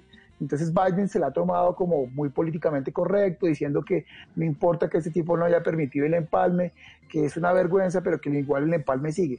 Eso es- no es tan cierto, porque si usted no tiene acceso a las oficinas de, de- de- de- la Casa Blanca para empezar a hacer el empalme, si usted no puede recibir las llamadas de los, de los altos dignatarios, y si usted no puede empezar a entregar incluso cosas tan importantes como el presupuesto de los Estados Unidos, que para febrero tiene que arrancar, pues es muy berraco hacer un empalme. Y eso lo demuestra hoy las declaraciones de Mike Pompeo, eh, que dice que, eh, eh, o que dijo, mejor no que dice, sino que dijo que eh, la transición al segundo gobierno de Donald Trump va a ser muy, muy tranquila. En ningún momento habló de, de entregar o de un paso de transición.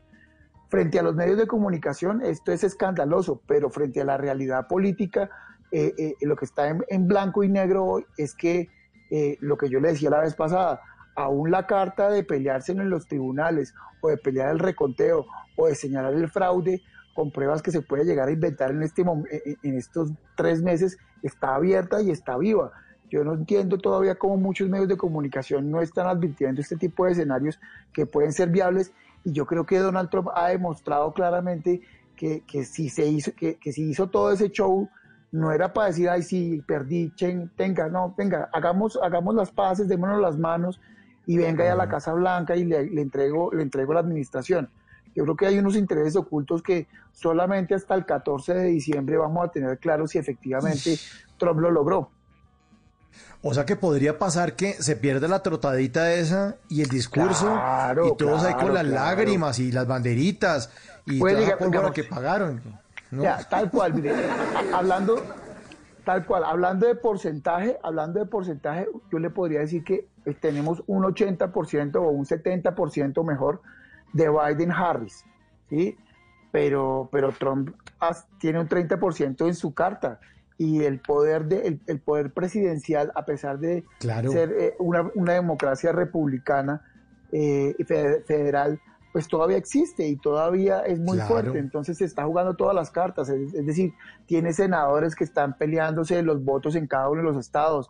Tiene el poder del bolígrafo que decimos aquí en Colombia para hacer muchas jugadas. Eh, in- incluso la Agencia de Cooperación de los Estados Unidos en Colombia pues está hoy a su cargo. Él, él decide quién es el director y quién es el subdirector y, y hacia, entre comillas, hacia dónde van los recursos, a pesar de que haya pues, una planeación y, y- y unas políticas muy claras en cuanto a cooperación internacional, ya hablando de lo que nos atañe a los colombianos. Bueno, ahí está entonces.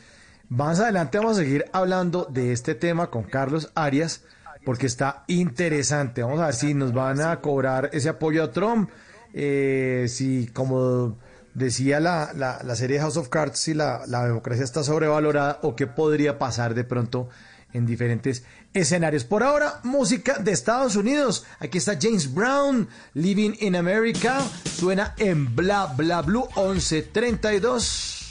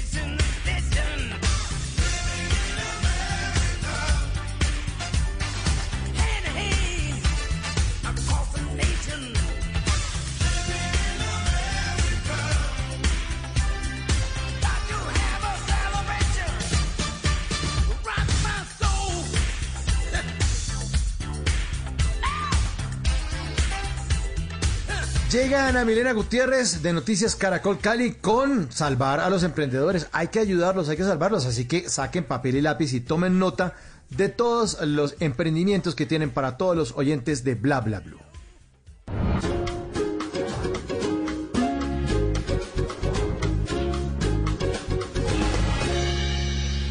Noticias Caracol y Bla Blue se unen para apoyar a los emprendedores de nuestro país. Soy Ana Milena Gutiérrez y hoy les quiero presentar tres emprendimientos que ustedes pueden apoyar porque estamos seguros que unidos podemos seguir adelante. Comenzamos con una empresa familiar que nació en Cali hace tres años para elaborar diferentes versiones de pasteles a base de brownie. Hola, mi nombre es Daniela Velázquez, propietaria de Brownie Melcochus. Mi emprendimiento lleva tres años en el mercado, en donde puedes encontrar tres productos.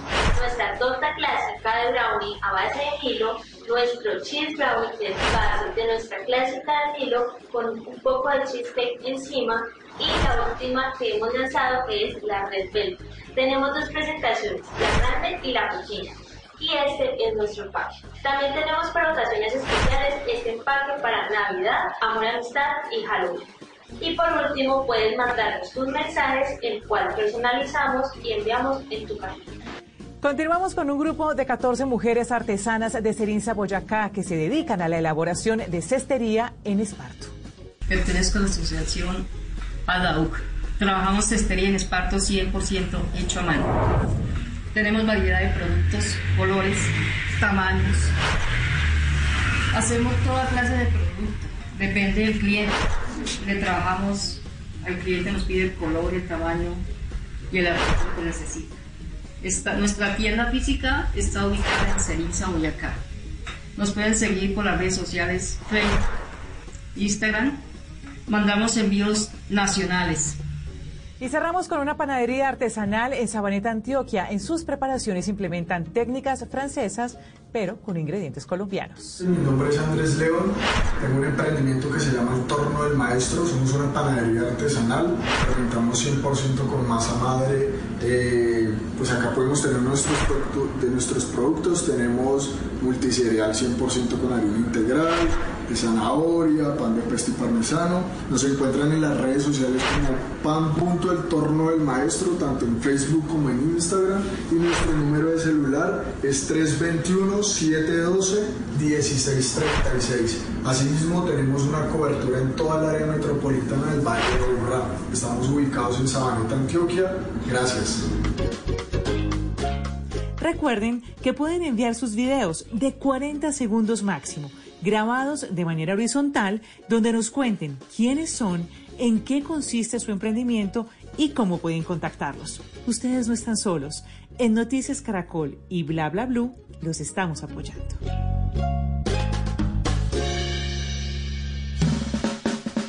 Bla bla blue. Conversaciones para gente despierta. This is not a shallow people.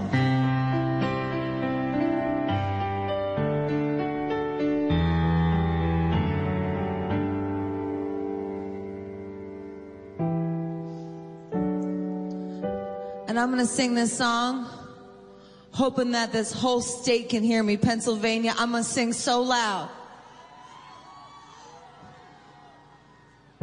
Tell me something, girl. Are you happy in this modern world? Or do you Is there something else you're searching for? I'm falling. In all the good times, I find myself longing for change. And in the bad times, I fear myself. 1138, esa canción se llama Shallow, sí, muy, muy famosa canción de Lady Gaga. Eh, fue el tema elegido por ella para el cierre de campaña electoral del candidato demócrata a la presidencia de Estados Unidos, Joe Biden, en Pensilvania. Tocó esta canción y para poder tocar el piano se quitó los guantes que tenía puestos, obviamente por el frío, ya están en otoño y bajan las temperaturas en Estados Unidos. Y aprovechó ese momento de quitarse los guantes para decir que se quitaba porque esto no era pelea. Dijo que se trataba, que no se trataba pues de rojo y azul, sino que se trataba de la gente y arrancó a tocar su piano. Estamos tratando de analizar esta noche con Carlos Arias qué puede pasar en Estados Unidos y me sorprende el tema y bueno subrayarlo usted que me dice Carlos que los medios de comunicación no lo estamos tocando, es que todavía no es oficial que Joe Biden sea presidente de Estados Unidos. O sea que hay Sí, una, de una manera ahí. oficial es el 14. El 14 de diciembre hay un semáforo El 14 de prendido en amarillo, una luz ahí de esas de 2 de la mañana y prendido. El semáforo no está en verde. Cuidado. Sí, sí, sí. ¿No? Yo, yo, yo, Hay varias cosas que quiero señalar que me parecen bacanas, Mauricio, y es que primero el 14 de diciembre, ¿y por qué el 14 de diciembre? Porque ese día eh, los miembros de los colegios electorales de los diferentes estados de la Unión Americana pronuncian o, o se pronuncian oficialmente eh, eh, frente, al, frente al Estado de la Unión eh, y declaran quién ganó en cada uno de sus estados y lo hacen oficial de manera, digamos, por escrito. Y el 6 de enero se hace, ahí sí se, ahí sí se declara eh, oficialmente el nuevo presidente de los Estados Unidos. Es decir, Trump tiene hasta el 14 para mover todos los hilos de los tribunales y hasta el 6 para que lo saquen a bala. sí, más tiene o menos. mes. Tiene un mes. Sí, tiene- pero- tiene más, o, tiene más o menos la vuelta así. Y otra cosa bacana que usted me acaba de recoger y, y chévere que los oyentes eh, más pop, más millennials eh, se den cuenta que esta vaina de la política es con todos y es que Lady Gaga se hizo unas jugadas políticas en comunicación brutales. O sea, esta loca se hizo un, un TikTok y luego lo subió a sus diferentes redes sociales con toda su pinta extravagante, con sus botas, con sus guantes, bajándose de un carro como si fuera el DeLorean, eh, eh, entregando el voto eh, por correo y luego pues hace este show mediático el día del cierre de la campaña. Entonces esto hace, hace entender también con su mensaje, y esto es lo que quiero sub- subrayar, es que lo más interesante de Biden al ganar es que en vez de salir con revanchismos, eh, ha salido a decir que, que esto, es un, esto, esto es una cuestión de, de volvernos a reconciliar. El tipo ha logrado recomponer algunas de las relaciones más complejas que generó esta campaña de división entre los norteamericanos, llamándole, llamando a sus electores y diciéndoles que salgan a las calles a buscar a sus vecinos que de pronto pudieron ser eh, mm, o pudieron haber votado por Donald Trump o pueden ser de, eh, republicanos y, y empezar a buscar una reconciliación, porque eh, la polarización política e ideológica que generó esta campaña en los Estados Unidos quizás es una de las más grandes y sin precedentes en los últimos 50 o 100 años. Entonces yo creo que ese mensaje, independientemente que finalmente Dios no lo quiera, ahí sí pongo mi posición, aunque pierda mis cervezas, eh, gane Trump, yo creo que eh, ese, es- ese es el gran saldo, que independientemente de quien gane, ya Biden dijo, oiga, bueno, lo pasado, pasado, como diría Daddy Yankee, el gran filósofo latinoamericano, lo que pasó, pasó, ya es hora de reconciliarnos. Esta vaina, es- esta vaina no nos puede seguir dividiendo. Y lo más interesante es que el man ya dijo también que si definitivamente él ganaba al mes, eh, recompone las relaciones que tienen con la Organización Mundial de la Salud, crea un staff de científicos para terminar de sacar la vacuna que parece ser se, eh, fue presentada ayer por un laboratorio farmacéutico y una serie de medidas que tienen que ver con acuerdos y convenios para proteger eh, el medio ambiente y volver a, a reivindicar el, el- el llamado cambio climático. Entonces, eh, eh, yo creo que hay una esperanza bacana. Eso no significa que, pues, que no deje de ser gringo, que no deje, no deje de ser un presidente que nos va a mirar por, por, encima del hombro, porque no- porque seamos nosotros, sino porque Latinoamérica, en términos de, de política internacional para los Estados Unidos, representa eso, el padre trasero. Sí, eso es cierto, eso es cierto. Y a propósito de ese patio trasero y de esa, ese apoyo que se está dando a Trump, pues vamos a escuchar la segunda parte de la columna de Daniel Sampero Espina, que publicó el domingo pasado en su plataforma Los Danieles, que ahí está con Daniel Coronel y Daniel Samper Pisano, su padre, y que cada domingo pues sorprenden a todos sus seguidores con sus ideas. Pues hizo una, una, una columna bastante divertida en la que dice que Duque supuestamente le va a una carta a Biden como tratando de reacomodarse. Y esta es la segunda parte de esa carta de Duque a Biden, aquí en Bla Bla Bla. Presidente, también he designado a la doctora Dania Londoño, así no sea egresada de la Sergio Arboleda, es una excepción, para que coordine dicho encuentro cuya sede sería su natal San Andrés, en caso de que se requiera la presencia del señor fiscal, nuestro Attorney General Frank Birdman. Frank Birdman, Francisco Barbosa. The second man of the nation. La idea es que nos conozcamos y que conozca al embajador de Juan Guaidó y que ambos conozcan a nuestra canciller y me la presenten. ¿Por qué no? Para que yo también pueda conocerla. Quiero mostrarle en persona los avances del proceso de paz que he impulsado con gran decisión. Exponerle el manejo que le dimos a la Minga, de Ming. Para que mejore su relación con Indiana, donde según entiendo fue derrotado. Presentarle a Oscar Iván Zuluaga, definitivo para su triunfo en Pensilvania, Caldas. Invitarlo a que salga en alguna sección de mi programa de televisión. Fomentar una agenda de negocios binacional. Agenda que atraviesa un extraordinario momento gracias a la comprometida inversión de empresarios colombianos en empresas de Estados Unidos. Concretamente de Tomás Uribe y concretamente en la empresa DCI Group. A María Juliana le encantaría organizarles a sus bisnietos un viaje a Panaca para que conozcan esta bonita tierra que siempre ha creído en usted. Porque acá somos suyos, presidente.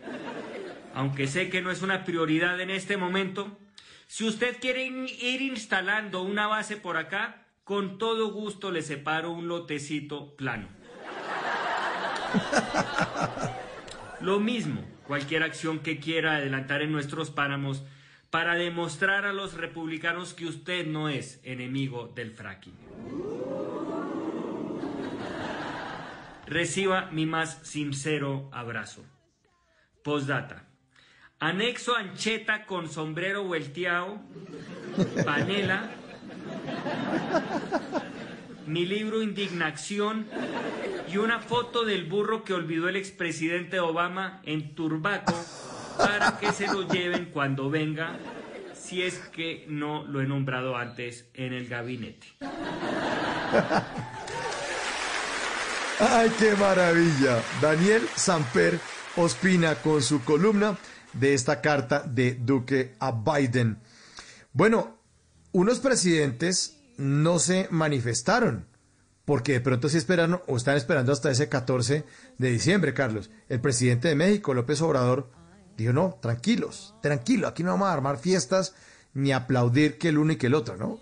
Es un poco, ¿cómo, cómo se puede interpretar eso? ¿Mesura o miedo más bien? Que de Yo pronto creo que recojan es- el, eh, el- yo creo que el más muro que- se lo agranden.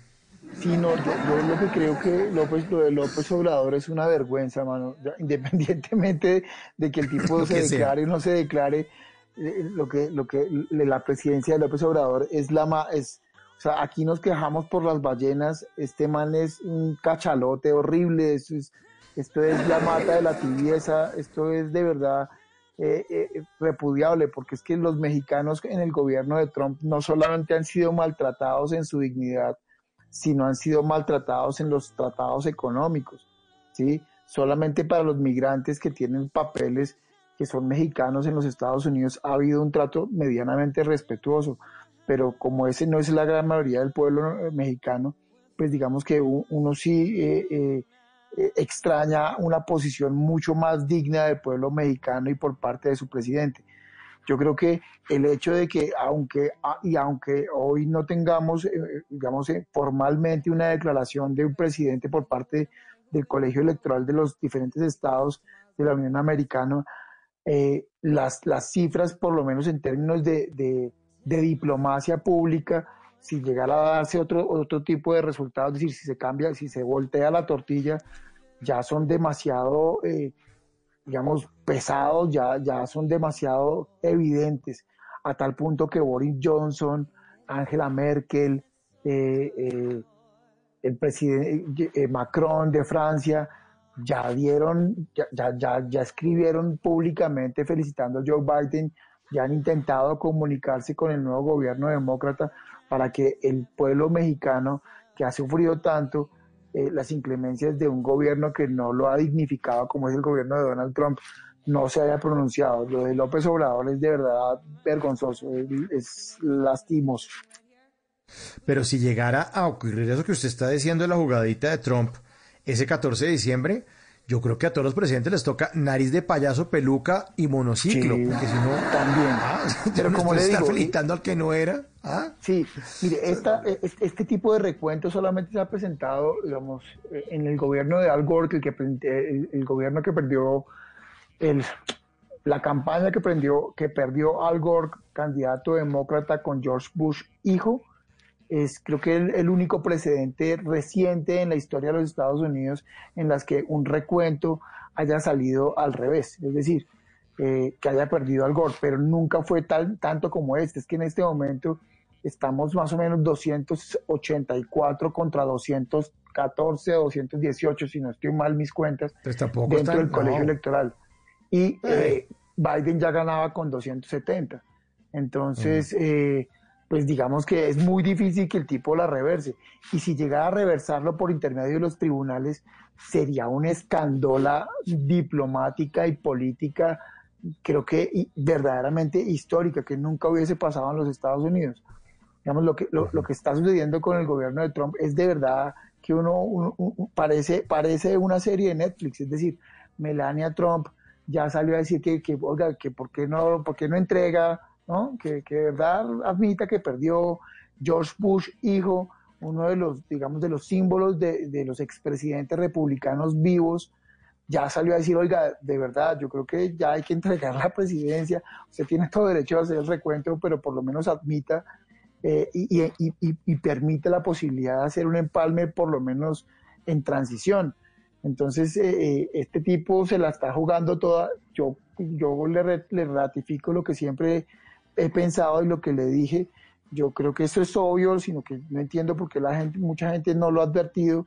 Este man no hizo todo el show que hizo como para entregar el poder de buenas a primeras. Pero si llegase a ganar, eh, sí, lo que hay que es que volver con el rabo entre las piernas y seguramente Pachito pues va a salir en hombros eh, y va a ser, eh, se va a convertir en un dummy en el, en las en el próximo, eh, en, en las próximas marchas o en las próximas Thanksgiving en los Estados Unidos va a haber un dummy de Pachito Santos eh, porque pues eh, sería el único que le hubiera acertado. Oiga, pero ¿y será que sí influye el voto colombiano o, o no? ¿O En algunos estados sí, en algunos estados decisivamente son, eh, era, fue decisivo. En el estado de la Florida, eh, dos de los candidatos republicanos que tuvieron el respaldo del partido de gobierno colombiano fueron electos, ¿sí?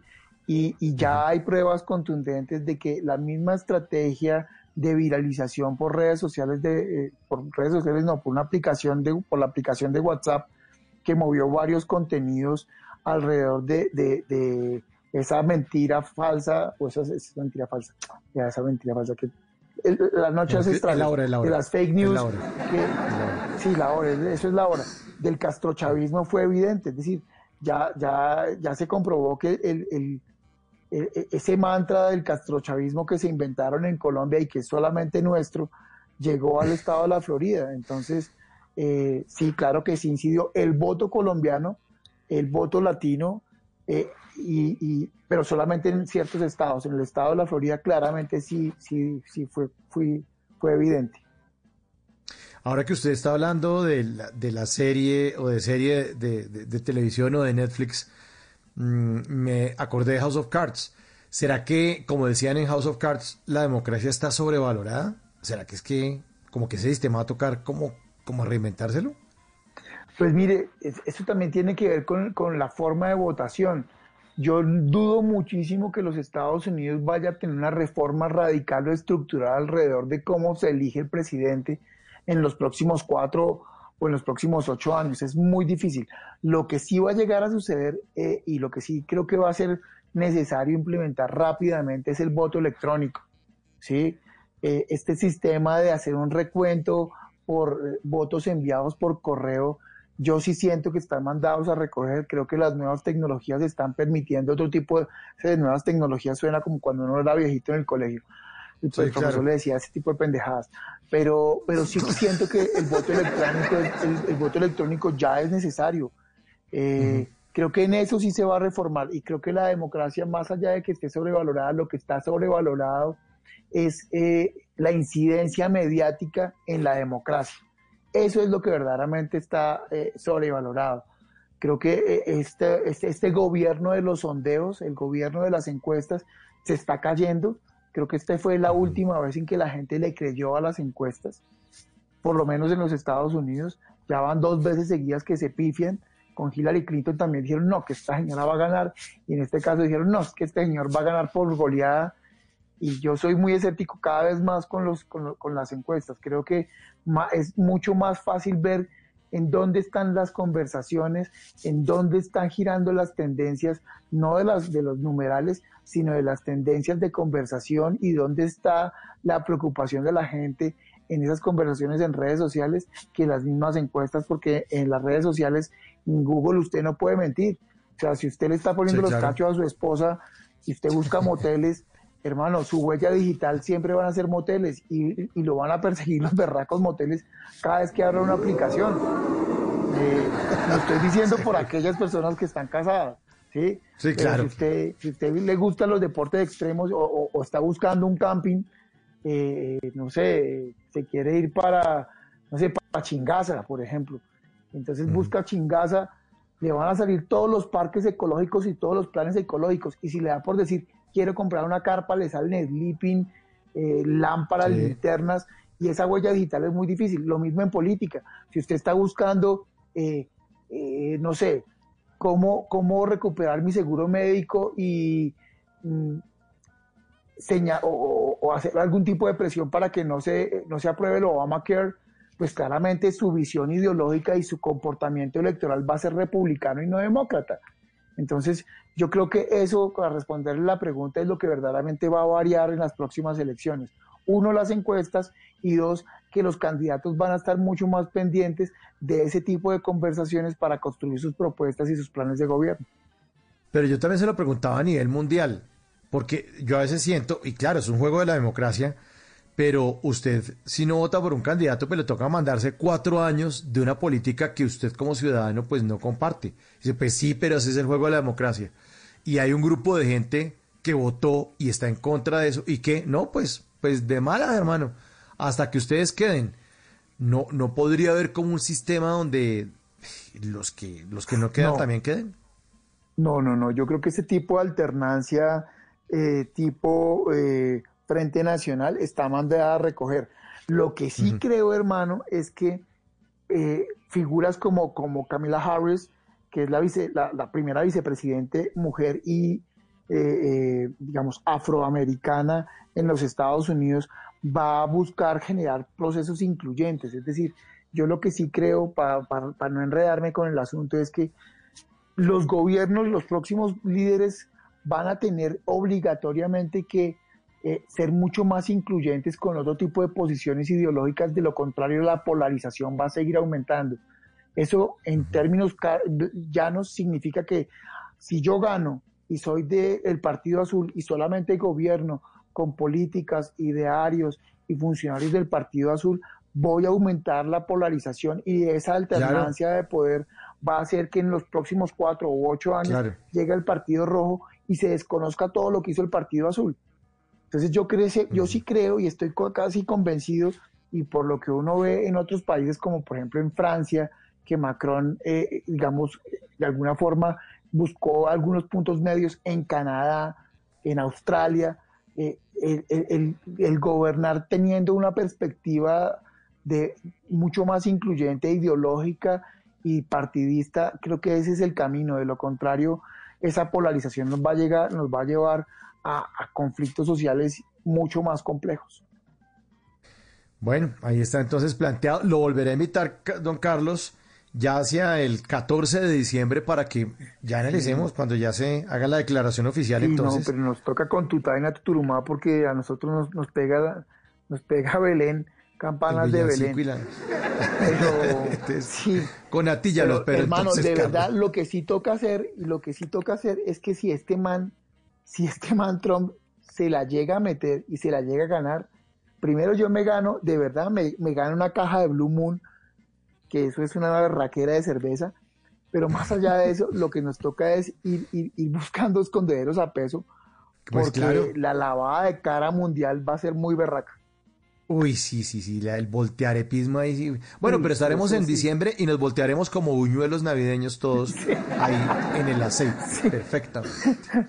Tal cual. Bueno, hermano. Carlos, feliz noche. Muchas gracias por hacer parte de estas conversaciones para gente despierta, a los que nos gusta pensar en cosas eh, interesantes. Yo sé que es muy tarde y todo, pero ahí lo abordamos el tema de una manera también divertida.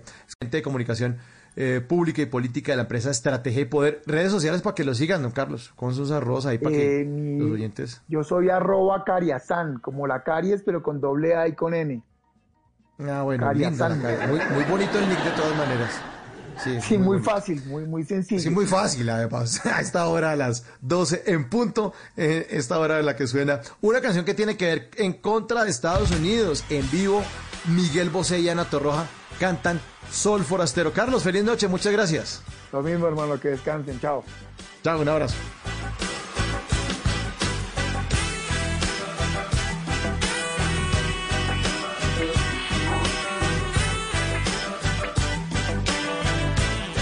...316-692-5274... ...es la línea de Bla Bla Bla... ...ya los esperamos a todos ustedes... ...viene Voces y Sonidos... ...la actualización de la información... ...las noticias de lo que ocurre en Colombia y el mundo... ...con Javier Segura...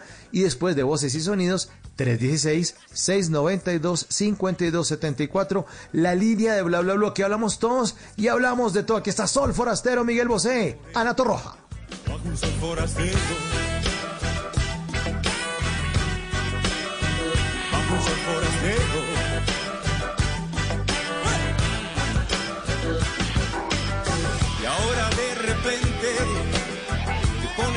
camiseta New York y no tienes idea de qué tiempo hará. Bajo un sol forastero, un forastero se ve bajo un cielo negro, negro, extranjero hablaré.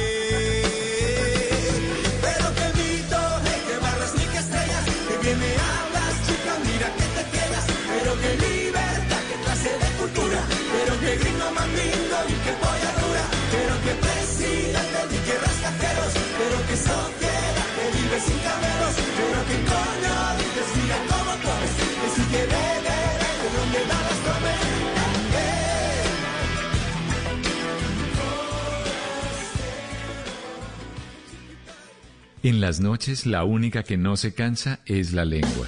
Por eso de lunes a jueves a las 10 de la noche empieza Bla Bla Blue con invitados de lujo. Le saluda la chilindrina. Soy Bonnie Cepeda. habla Michelle Brown. Yo soy Liz Pereira. Checo Acosta, el príncipe del carnaval. Soy Claudia Bamón. Los saluda Alfredo de la Fe. soy Maía. Con buena música, con historias que merecen ser contadas, con expertos en esos temas que desde nuestra casa tanto nos inquietan y con las llamadas de los oyentes que quieran hacer parte de este espacio de conversaciones para gente despierta. Bla bla blue. De 10 de la noche a 1 de la mañana. Bla bla blue. Porque ahora te escuchamos en la radio. Voces y sonidos de Colombia y el mundo en Blue Radio y bluradio.com. Porque la verdad es de todos.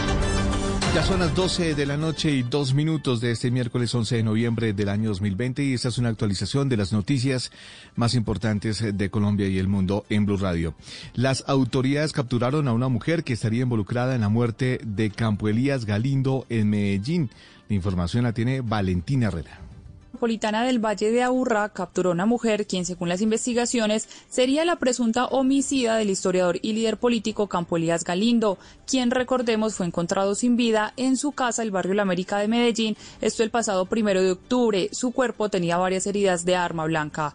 Se espera que este miércoles la Dirección de la Policía Nacional desde Bogotá entregue más detalles de la captura y el avance de esa investigación del crimen de Galindo, quien al momento de su muerte tenía 69 años y era recordado por ser militante del Partido Colombia Humana y también integrante del Frente Amplio por la Paz. Además, era investigador, historiador y magíster en planeación urbana de la Universidad Nacional de Colombia, sede Medellín, donde también se había desempeñado como docente.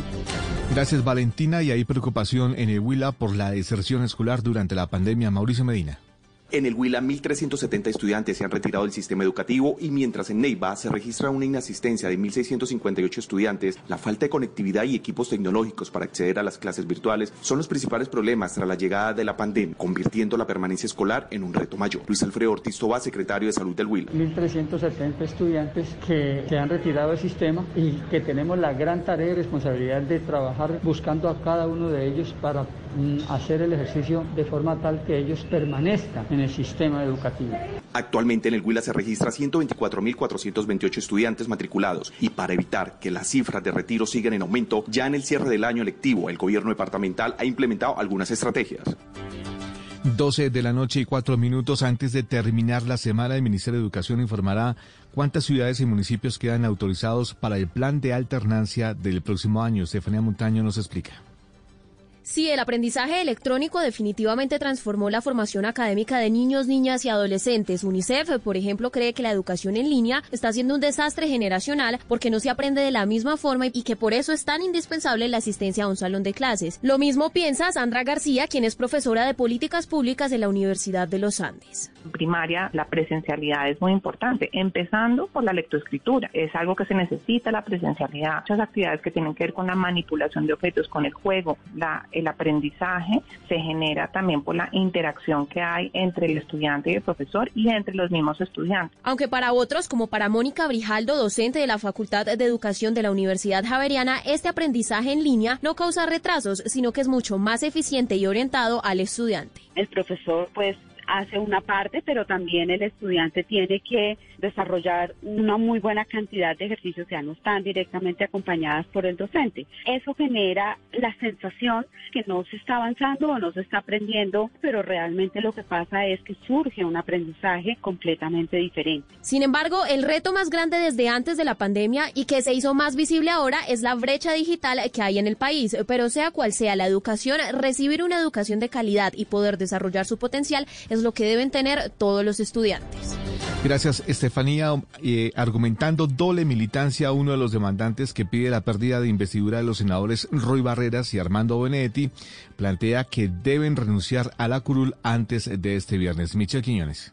Según Pedro Alexander Zanabria, quien interpuso la demanda ante el Consejo de Estado, los congresistas que renunciaron al partido de la U deberían renunciar también a su curul esta semana para no incurrir en una doble militancia en caso de que quieran volverse a presentar a las elecciones. De los senadores Armando Benedetti y Rey Barreras, eh, ellos ya renunciaron al partido de la U, por lo tanto y por ende, conforme a sus manifestaciones públicas, han manifestado que sus próximas aspiraciones serían por otros movimientos o partidos políticos. Por lo que eh, se supone que deberían renunciar antes del 13 de noviembre. El senador Roy Barreras respondió. Van a perder una demanda mal escrita, además, con un solo argumento que entienden los oyentes. La doble militancia implica militar en dos partidos al tiempo y en este momento yo no milito en ninguno. Así las cosas señaló que no va a renunciar a su curul y que lo que quieren, dijo, es acallar su voz. 12 de la noche y 7 minutos, más de 400 trabajadores del Hospital San Francisco de Asís en Quibdó denuncian que no reciben pago de sus salarios hace más de tres meses, pese a la pandemia. Los trabajadores protestan en la sede del hospital. Carlos Carmona.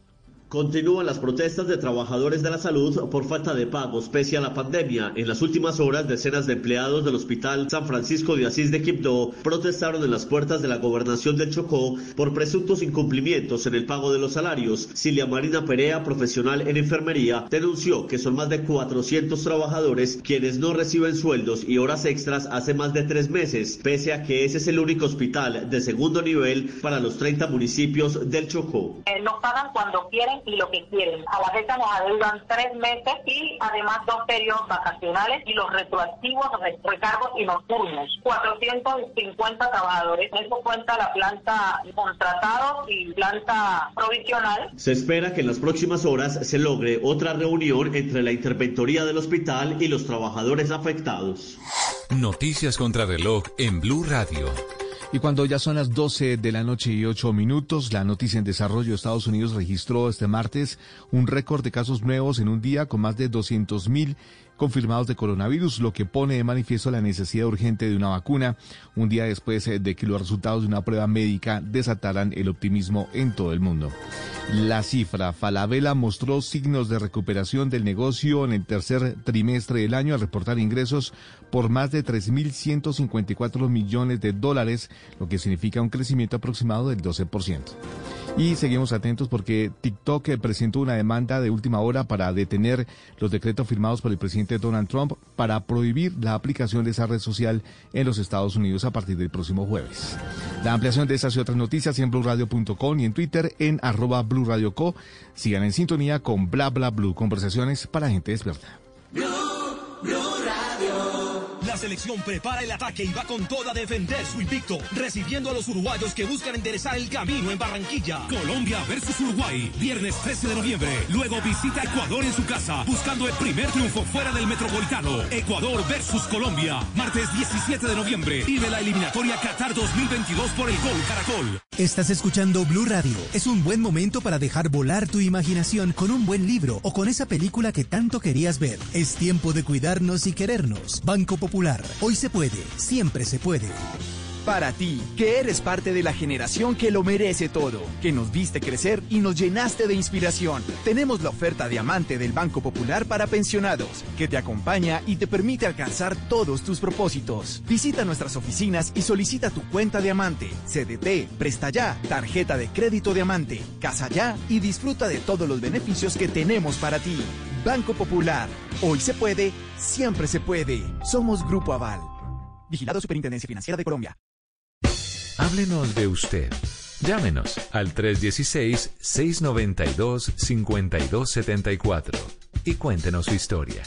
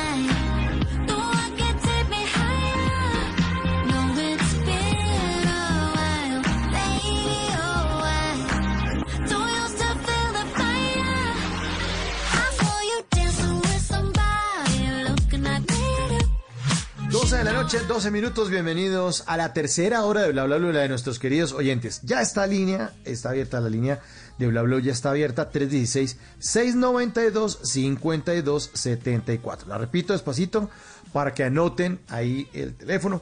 Eh, eh, nosotros siempre estamos poniendo información también. Pueden mirar en los estados de esta línea, el 316-692-5274 ahí, o en el estado de WhatsApp, pues se van a enterar cuál es el invitado de la noche. Pueden sugerir temas hay un tema que nos sugirió nuestro querido oyente en Japón, que lo vamos a tener ya el próximo jueves, ya mañana jueves, porque ya es miércoles 11, mañana jueves, vamos a tener, porque un oyente nos sugirió y nos pidió, acuérdense que este programa lo hacemos entre todos.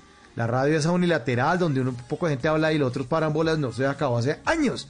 Esto es bla bla bla, que es totalmente distinto. Aquí hablamos todos y hablamos de todo. Pues nuestro querido oyente en Japón nos sugirió que porque no hacíamos un jueves de TVT con Queen y este jueves va a estar aquí con todos ustedes, nada más y nada menos que Manolo Belón.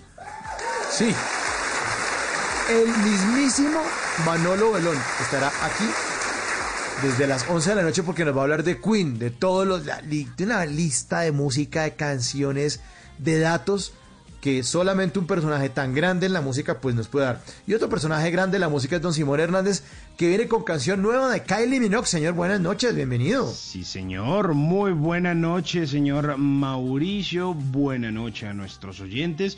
Real Groove eh, es la, nueva canción eh, de Kylie Minogue. Pues hay varias canciones de ella por ahí rotando. Habíamos escuchado otra que se llama Magic y les habíamos compartido canciones de esta australiana que nos está dejando sin palabras porque, bueno, había hecho una promesa hace un tiempo de que quería sacar un álbum, eh, bueno, para recordar eh, quizás sus mejores épocas, sus mejores épocas de fiesta y la música que siempre le ha inspirado, que es la música disco. Entonces dijo, bueno, pues como me gusta el disco y sé que a mis fanáticos les gusta el disco, mi próximo disco se va a llamar Disco. Así, sencillito. Tal cual. Y lanzó eh, dentro de eso pues varias canciones de Magic y esta que estamos escuchando que se llama Real Groove.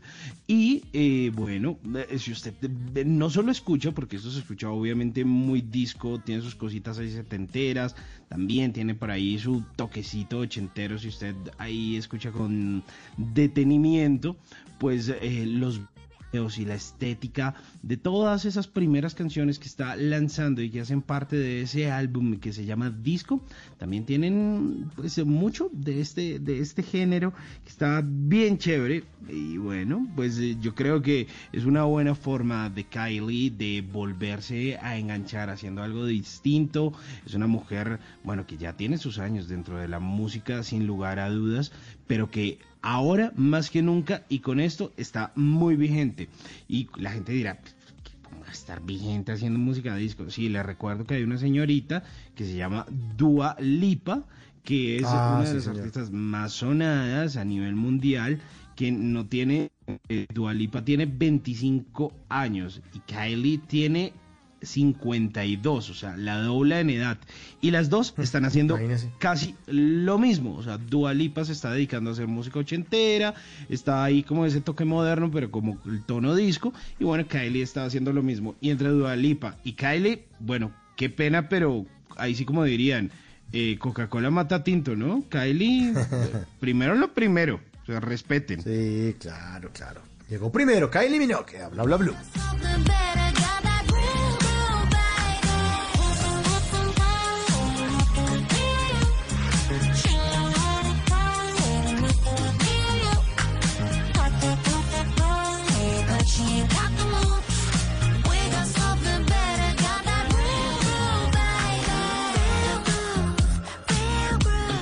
Simón y oyentes, me estaba acordando que hace 15 años, en mayo del 2005, Kylie Minogue anunció que tenía cáncer de mama y suspendió una gira.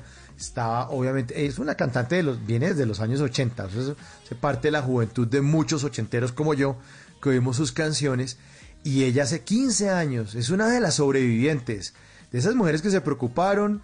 Acuérdense que hace unos días estamos hablando del cáncer de mama, de los hombres ser responsables, de recordar a nuestras novias, esposas, tías, suegras, que es muy, muy importante, que es un cáncer que se puede prevenir, pero que si uno lo deja avanzar, ah, chao, para el otro lado. Y afortunadamente Kylie Minogue lo logró, lo logró detectar.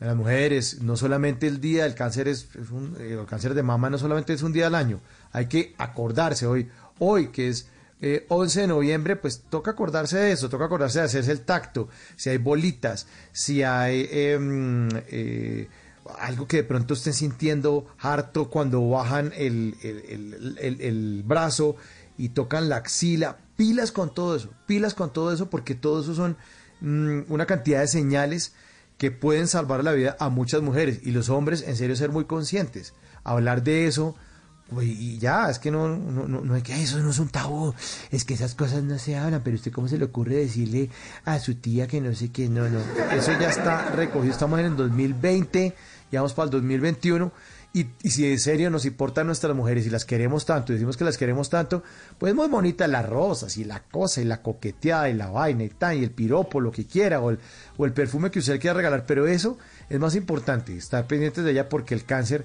definitivamente salva vidas. Kylie Minogue es una sobreviviente y es una señal de que sí se puede.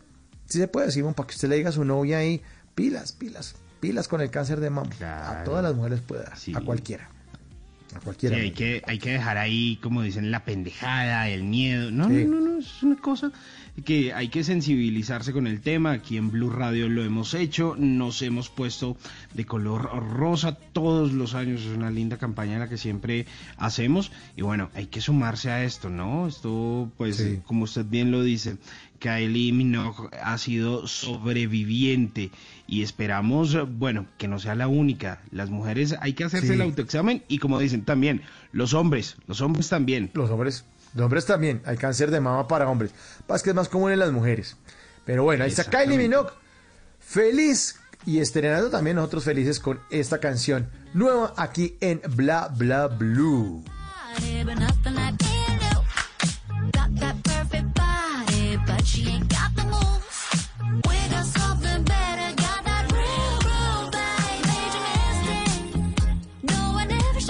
Si les gusta la canción se llama Real Group. Ahí la pueden seguir en redes sociales, la pueden googlear y la pueden volver a escuchar. Y si no más adelante la ponemos, no se preocupe. Ah, pero lo que a mí más me gusta escuchar es la línea telefónica, Simón. Ahí están sus oyentes queriendo hablar. A ver, a ver, ¿quién se trata hasta ahora? ¿Quién está por ahí? A ver, a ver, 316-692-5274 a esta hora los oyentes de Bla Bla Blue son protagonistas a las 12.20 minutos de la madrugada. ¿Quién habla? Aló, buenos días. Mi nombre es Carlos Rodríguez. ¿Cómo están? Muchachos, antes de entrar en contexto, gracias por ese programa. Muy, muchas gracias. Ay, hombre, Ah, con mucho no. gusto, con mucho cariño, hombre. Don Carlos. Muchas, muchas gracias. ¿Desde dónde nos llama? Ay, se les Aló, aló, ¿desde dónde? Ahí me escucha, ahí me escucha, Simón.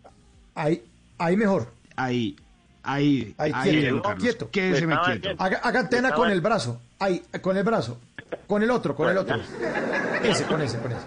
Quieto, quieto. Bueno, listo, gracias. No, me estaba, les contaba que me estaba riendo de la carta de Duque. Buena, buena esa. Ay, qué buena, ¿no? Sí. Bueno, eh, no, pues yo lo llamaba para contarles mi historia. Eh, yo soy docente, soy de, de Córdoba y hace 18 años que vivo por acá en Villavicencio, en el Meta.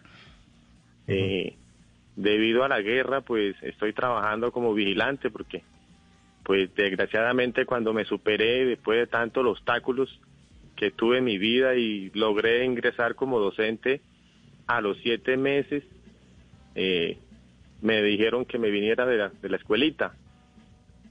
Y llegué aquí a Casillas, eh, un pueblo muy bonito de- del Meta, donde me ha acogido y he estudiado. Y, y aquí estoy en una empresa de seguridad trabajando, Simón.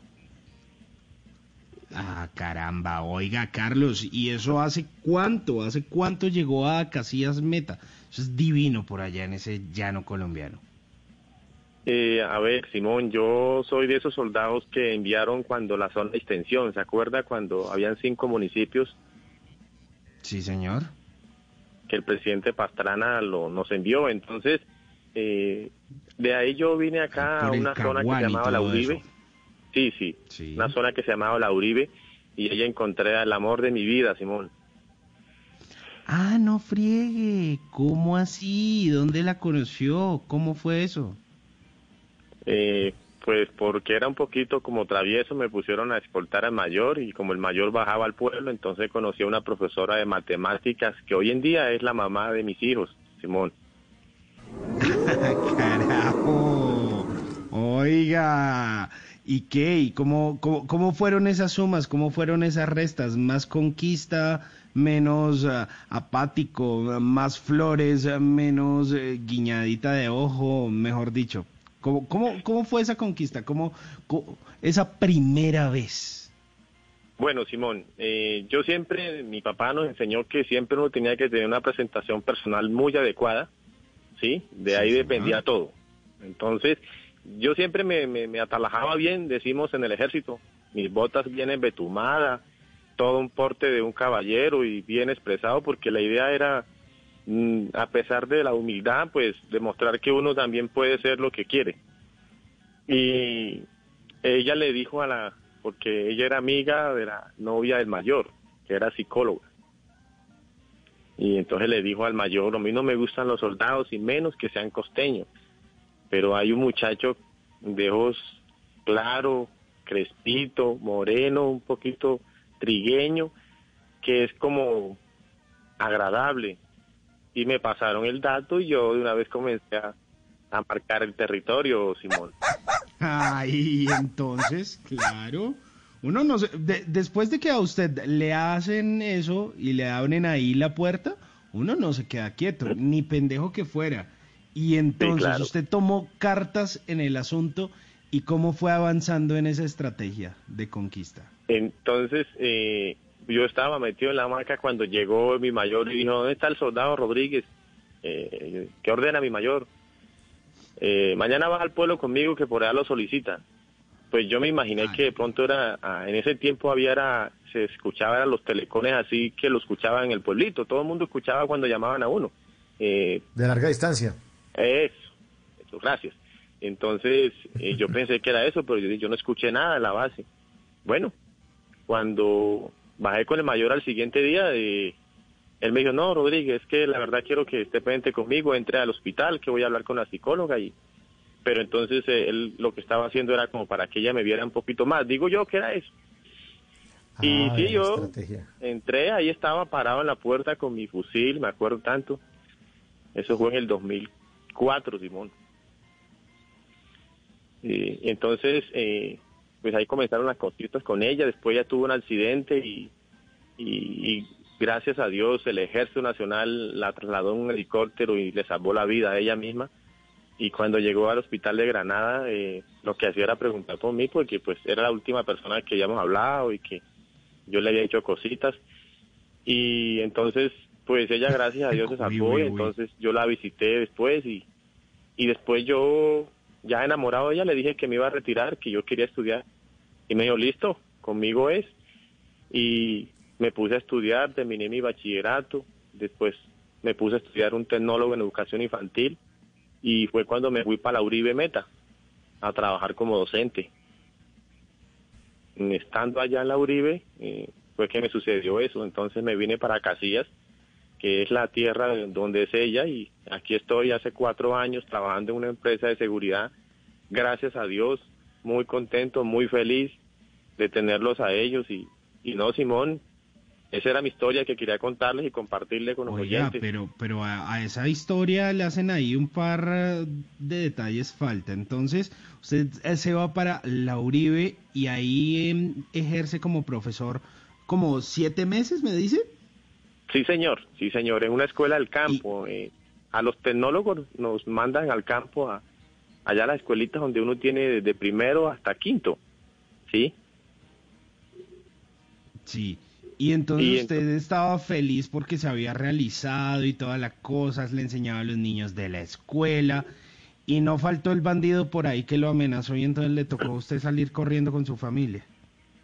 Eh, pues, como le cuento, Simón, yo había sido soldado profesional tres años en la Uribe Meta. Y pues yo nunca me imaginé que siendo ya como docente, que gracias a mi esposa y al señor que me dio la oportunidad ya de la Secretaría de Educación del Meta, nunca pensé que, que la gente me iba a reconocer o que de pronto ciertas personas que cruzaron palabras conmigo cuando yo era militar me iban a reconocer como docente después. Ese fue el detalle, Simón. Y entonces ellos para, pues se regó la bola en la comunidad y entonces pues ese frente de ahí, eh, para no aumentar el nombre, el número de la Uribe, eh, me dijo, profe, nosotros agradecemos su colaboración, su actitud, la verdad que usted en estos meses nos ha hecho hacer un comedor, un baño para los niños y nos tiene buenas proyecciones para nuestra comunidad, pero nosotros como organización necesitamos que nos desocupe y, y le diga al presidente de la Junta que usted se aburrió y dígale a la directora de núcleo que usted se aburrió, háganos ese favor y hágase ese favor usted. Le damos una semana para que haga eso. Y carajo, qué tristeza, hombre. Sí, Bueno. entonces me habían dado un caballito blanco, perdón Simón, y al otro día la madrugada lo amarré, me monté en ese caballo y fui donde la directora le dije que estaba aburrido y me dijo, no me comprendió. Entonces me tocó regresarme a la vereda y entregarle la, la escuela al presidente de la Junta, él sí me, me entendió Y yo le dije la verdad. Eh, no le vaya a decir a nadie, pero esa es la verdad.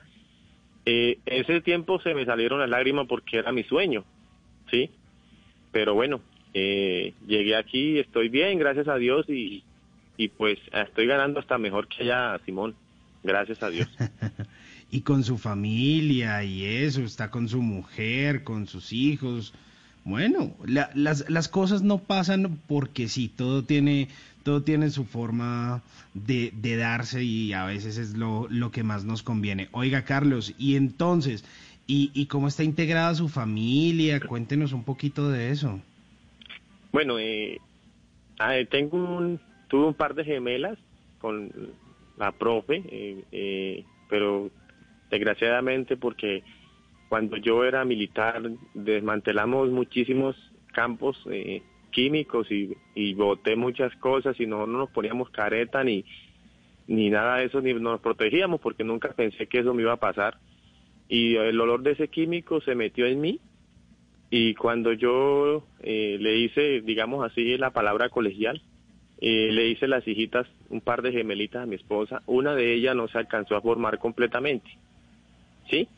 Eh, Le faltó una parte de, donde, como el exhausto aquí en la gargantita, una partecita ahí porque ella eran de siete meses. Eh, presentó síntomas de aborto debido a ese químico. Eh, presentó síntomas de aborto y abortó y pues se salvó una niña que hoy en día tiene va a cumplir 15 años, ahorita el 15 de enero, se llama Laura Camila Rodríguez y, y después sigue Antonella, después de nueve años, después de yo estudiar, ella también se capacitó, ella es docente, ya pasó el concurso, eh, eh, trabaja en Puerto Gaitán Meta, en un resguardo, pero ahorita está conmigo en la casa por la pandemia, ¿no? Claro, claro, claro. Y, Oiga, pues, y, y, por último, pues nació el rey de la casa eh, hace un año. Dios nos no lo esperábamos. Yo salía a vacaciones y ella también en vacaciones y yo iba a viajar para Barranquilla. Yo toda mi familia la tengo por allá y no pude viajar por temas económicos, entonces nos quedamos ahí los dos en vacaciones y salió Mm. y salió el y salió el jugador de Junior, eh, Simón. Lo, lo tiene, lo tiene proyectado, pues. Sí, señor, se llama Tiago Rodríguez. Tiene, tiene, tiene, tiene nombre de futbolista y todo. ¿Qué, camiseta del Junior le pondríamos? Mm, no hay que ser tan aventajazo, sino es como tratar de proteger. Entonces yo quiero que sea un, un, un buen mediocampista, eh, porque los delanteros son buenos cuando hacen, los porteros son buenos cuando tapan y el mediocampista pues tiene como dos opciones, o recupero o sirvo para jugar. Bueno, bueno, no, no, ahí está, esto, eso está ahí para que seguramente las cosas se le den. Oiga, y hablando de esos sueños, no solo de esos sueños que usted tiene con sus hijos, eh, con sus hijas, ¿a usted no le gustaría volver a, a ser profesor? Si de pronto le ofrecieran la posibilidad ahí en Acacias y le dijeran, venga, aquí hay este cupo para que vuelva a enseñar, ¿se le mediría? Eh, claro, Simón, claro que sí. E incluso, pues, bueno, le cuento algo que pues está sucediendo ahorita en mi vida, en la empresa donde trabajo, me mandó a hacer curso para supervisor, Simón. Eh, lo hice ya, presenté los exámenes eh, y yo iba a renunciar en enero porque pues eh, iba a pedirle trabajo al señor gobernador del Meta, que es el que me ha ayudado muchísimo a mi esposa para que me diera trabajo para ese lado, ¿sí? Pues para estudiar, para lograr ser licenciado, porque yo soy tecnólogo y quiero ser eh, un biólogo. Quiero, me gusta el medio ambiente, quiero aportarle al mundo, quiero aportarle al país y al departamento del Meta que me ha dado todo, me ha dado todo, mi estudio, mi esposa, mi trabajo, muchas cosas, Simón.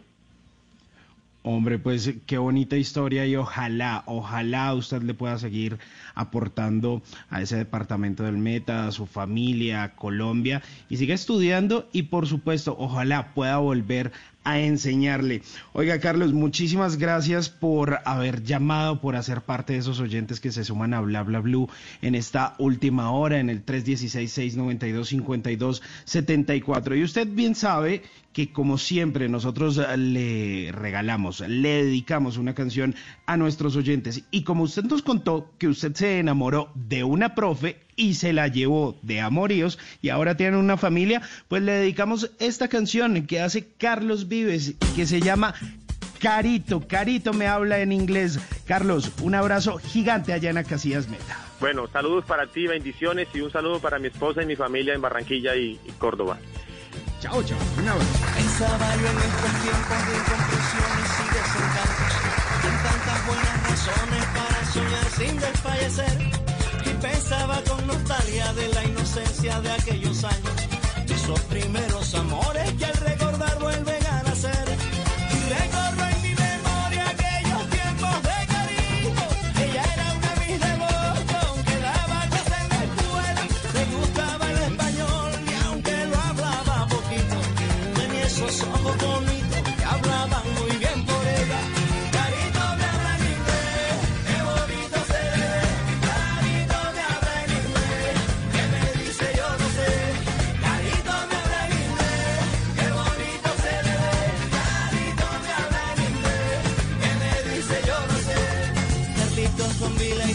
listen to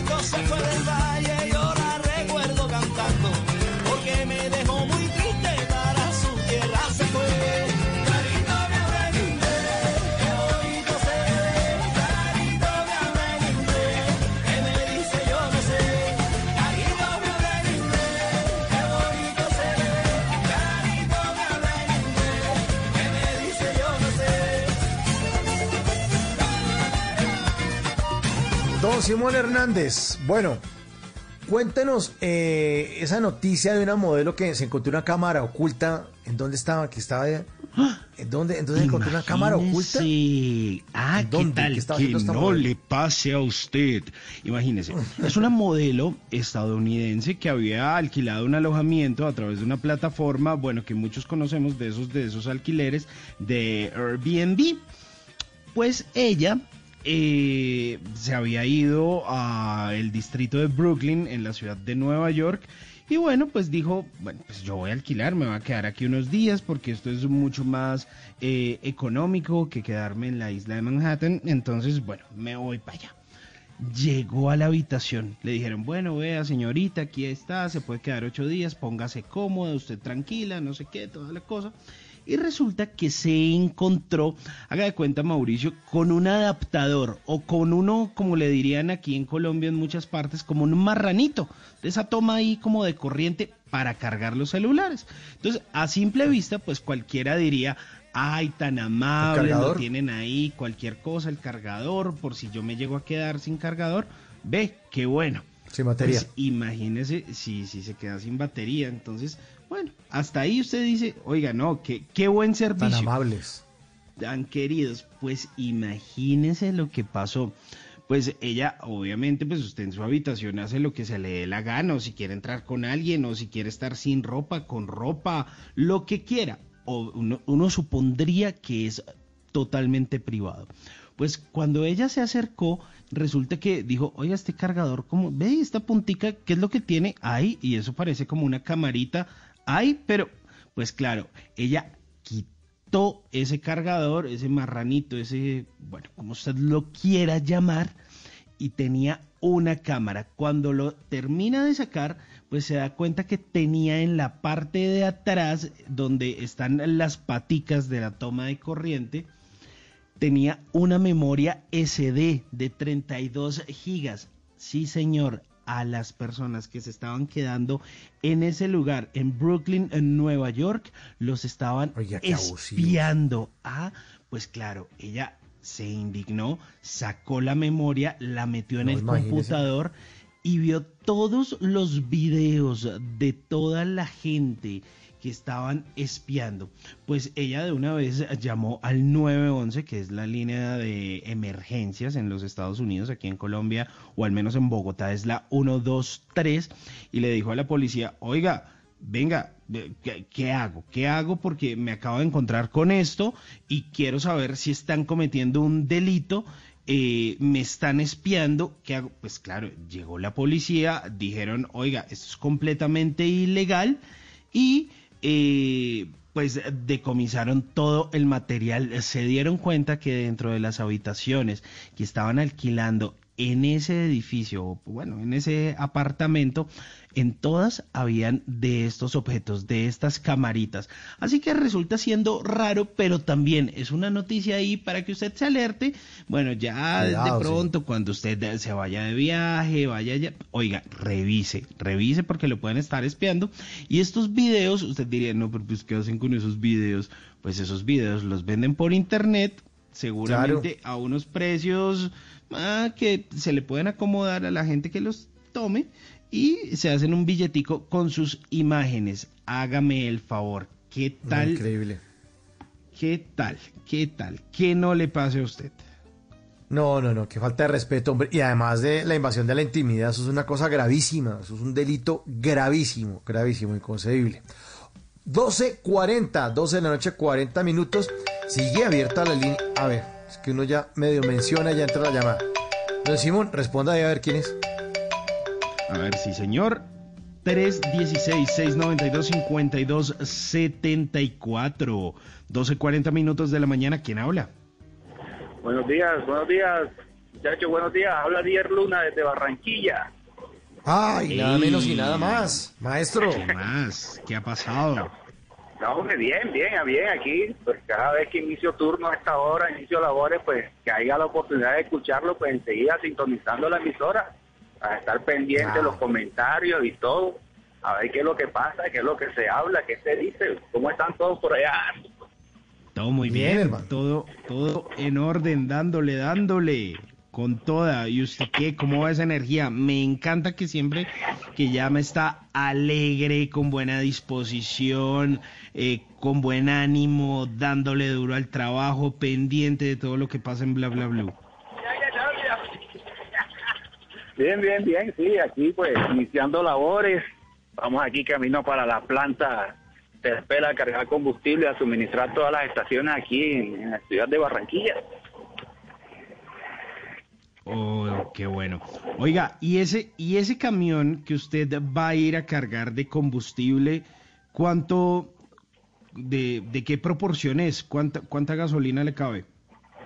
Bueno, en este momento esto es un camión pequeño, eh, la proporción que son 3.400 galones de combustible. Uf, pero eso es. Sí, es que pequeño. 3.400. Es que menos mal que es pequeño, ¿no? Güey, madre. Claro, porque esta es una experiencia nueva para mí, ya que las otras proporciones son mayores. Ya en Trastomula son 10.400 galones, 11.000 galones. Entonces uno lo Ah, llama bueno. pues pequeño por lo que son 3.400 nomás. Sí, no, más menos mal que es chiquito. Casi no tiene gasolina.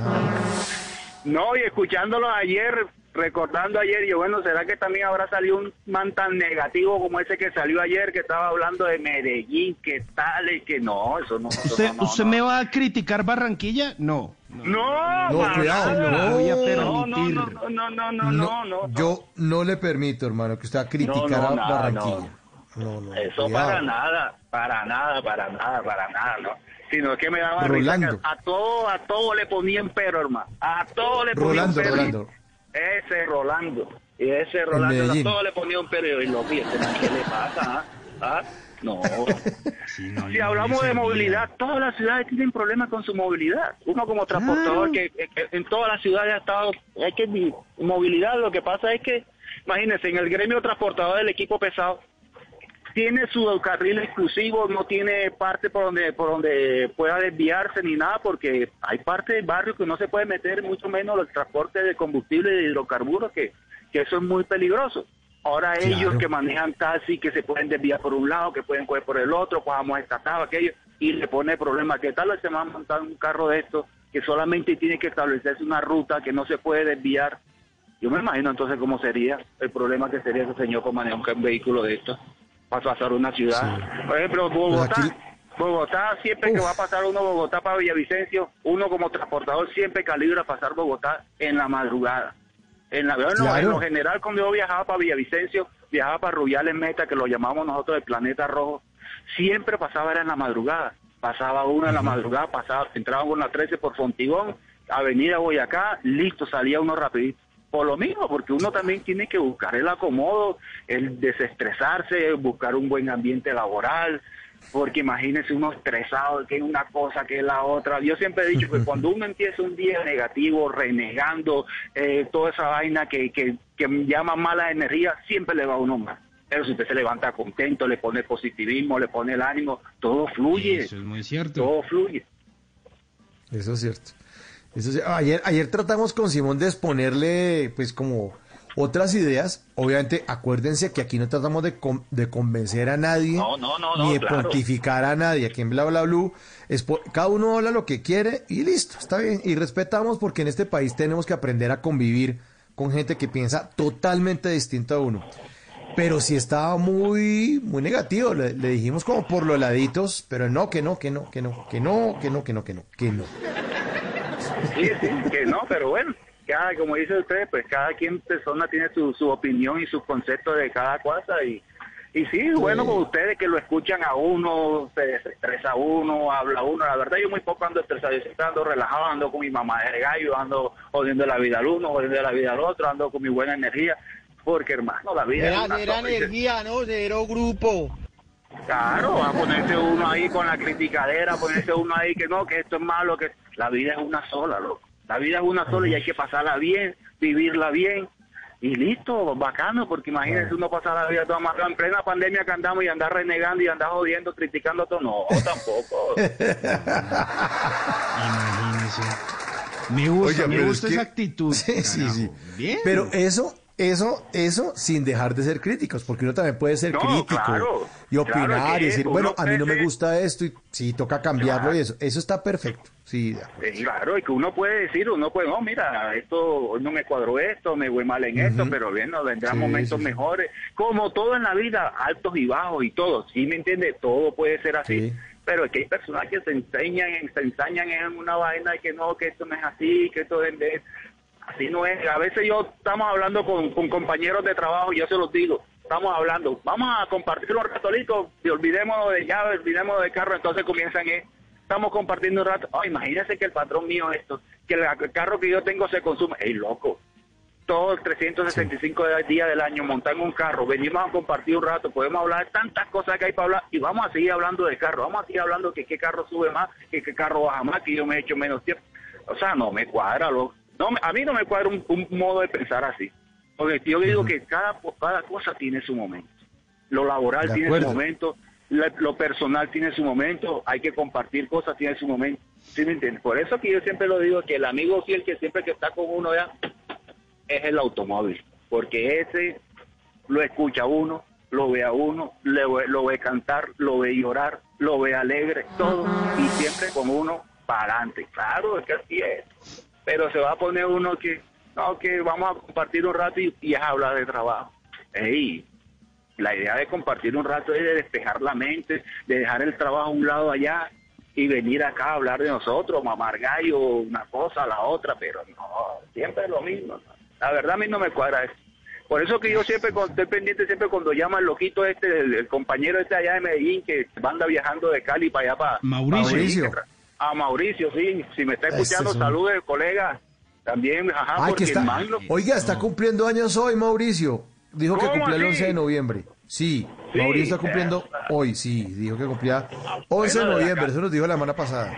Desde acá de Barranquilla, un caluroso abrazo y un feliz cumpleaños al señor Mauricio, de acá desde las carreteras de Colombia. La verdad que es verdad, porque uno aquí uno aquí muy poco, uno como transportador pierde uno mucho como la infancia de los niños, de pronto que el niño esté con el anhelo de que papá, yo quiero que usted me ayude a hacer una tarea, que vamos al parque, no sabe uno que lo a veces un diciembre, un 24, un 31 por la lejanía, bueno, y por lo que tampoco hay que renegarlo porque uno hace lo que le gusta y ama lo que hace, pues todo va bien, ¿sí me entiendes? Pero sí pierde uno como transportador, pierde, pierde muchas oportunidades de pasar uno con su familia pero todo hace uno por el sacrificio de sacarlos ellos adelante, de que en la casa no haga falta nada. Y vuelvo y lo digo, después que uno haga lo que, lo que le gusta, lo que le apasiona, créame que usted hace su trabajo satisfactoriamente. No se siente en la obligación de levantarse temprano o se siente en la, la obligación de hacer algo que porque me tocó, no, porque lo hace porque le gusta y porque lo ama. O, o no es así. Eso es verdad. Totalmente eso es verdad. de acuerdo. La idea es podérselo disfrutar. Venga, a propósito de eso, yo tengo dos preguntas. ¿Qué es lo que más le gusta de su trabajo? Que usted dice, ah, esto es un placer y esto es lo que a mí más me gusta de conducir, de ir de un lado para otro. Y ¿Qué es por lo que el más me otro, gusta? sí, Dígame. sí, sí, sí. Y por el otro lado, usted nos estaba hablando que, que el vehículo era su mejor amigo. ¿Usted qué? ¿Le charla con él y también le tiene nombre? ¿Le pone nombre a los vehículos en los que anda? Pues bueno, respondiendo a la primera pregunta, ¿qué es lo que más me gusta de mi trabajo? Conocer personas. Aquí en este trabajo yo escucho mucha gente, inclusive tengo un amigo que vive en Panamá y me dice, no, que Panamá, ¿qué tal? Yo, mira, si tú te hubieras tomado la molestia antes de irte para Panamá, de conocer Colombia como lo conocemos nosotros los transportadores, de reconocer las dif- diferentes regiones, de, conocer las diferentes culturas, de conocer los paisajes de- de Colombia, créeme que otro cuento fuera. Entonces no me vengas a hablar de que Panamá, que tal, no conozco Panamá, pero sí conozco Colombia y puedo hablarlo a boca abierta, lo puedo hablar duro y con frente en alto. Colombia uno tiene paisajes, tiene todas las estaciones, frío, cálido, todo, ¿sí me entiende? Y Colombia es muy hermoso, cuando usted lo quiera ver y uno como transportador, uno ve país. cuando pasa uno el alto de letras, que cu- cuenta uno con la suerte que está despejado el alto de letras, que ve uno copo de nieve del Nevado del Rizo, una hermosura, eso es una hermosura.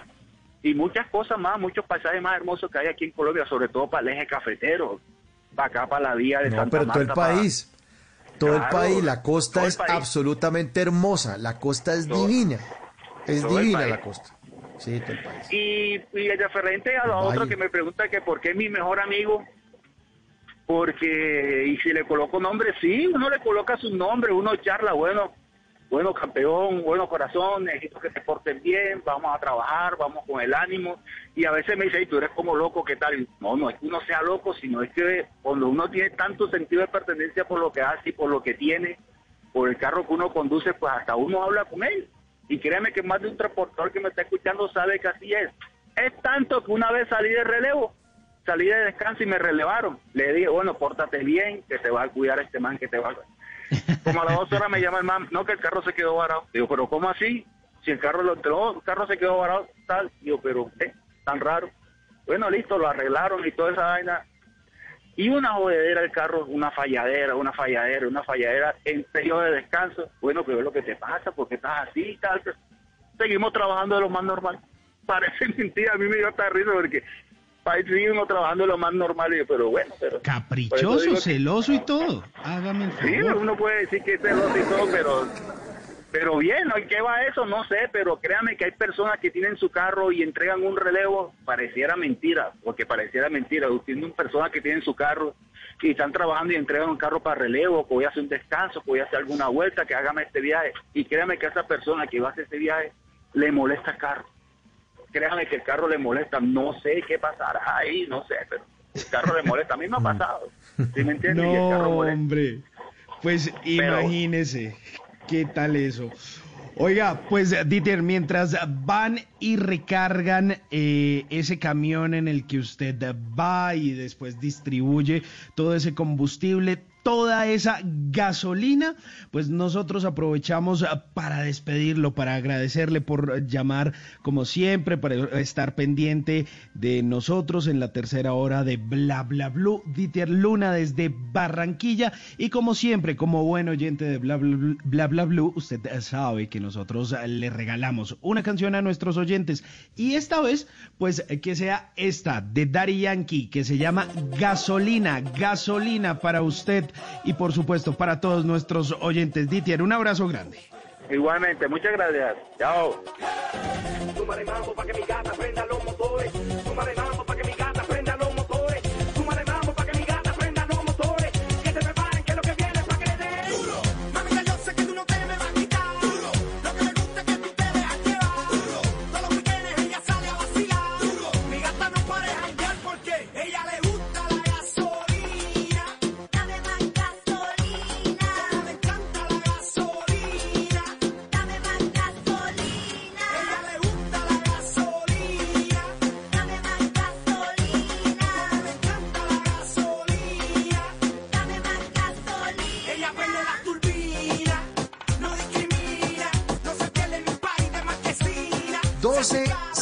12.54 la gasolina de Ari Yankee para todos los transportadores que están sintonizados en este momento. Sí, bla bla blue.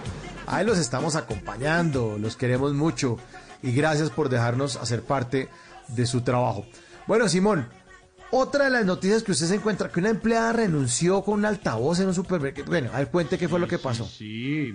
Oiga, pues usted siempre se encuentra como esos, eh, cuando usted va a un supermercado, a un almacén, ahí cuando le dicen, por el pasillo 3, a la izquierda, no sé qué, se Ah, pueden sí, encontrar con... ah, sí.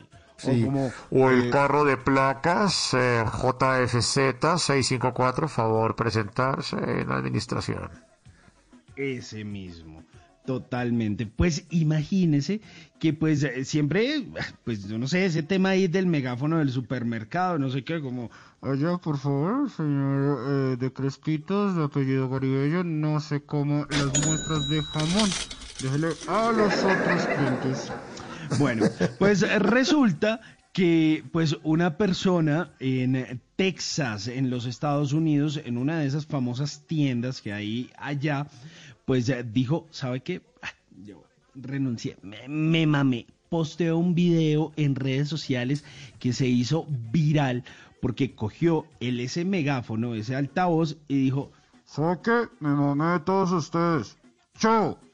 Y puso ¿Y un renunció? tuit y renunció. Dijo, finalmente renuncié a mi trabajo tóxico que me estaba haciendo absolutamente miserable durante un año y siete meses, obviamente con todas las groserías en inglés, pero de- llegó y cogieron el altavoz y dijo, atención, atención compradores de este supermercado, managers, mi nombre es Shana y solo quiero venir a decirles, oiga, que Henry es un racista, que es un apestoso e idiota, que Giovanna también es una racista, que Elías es otra idiota. Ah, ¿Quiere escuchar cómo renunció? Attention, all A ver, Walmart shoppers, associates, and managers.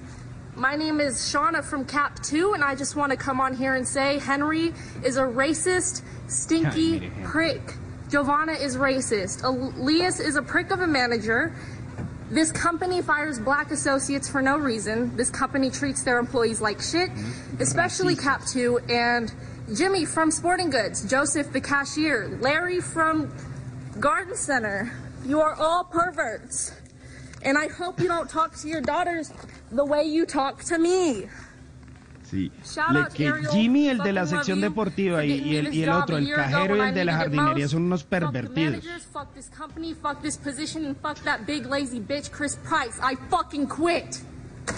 Uy. Que se frieguen todos. Fuck Que se jodan los gerentes. Esta compañía y este puesto. Yo renuncio. Adiosito. ¿Qué tal? ¿Qué tal Oye, y delante de todo el mundo, además dice, este es racista, este no sé qué, aquí contratan puros blancos, esto es una porquería y me largo. Estaba trabajando en la cadena de supermercados Walmart, entonces al final dijo que se jodieran todos y que se fueran todos para el carajo. Ah, ¿qué tal esa forma de renunciar?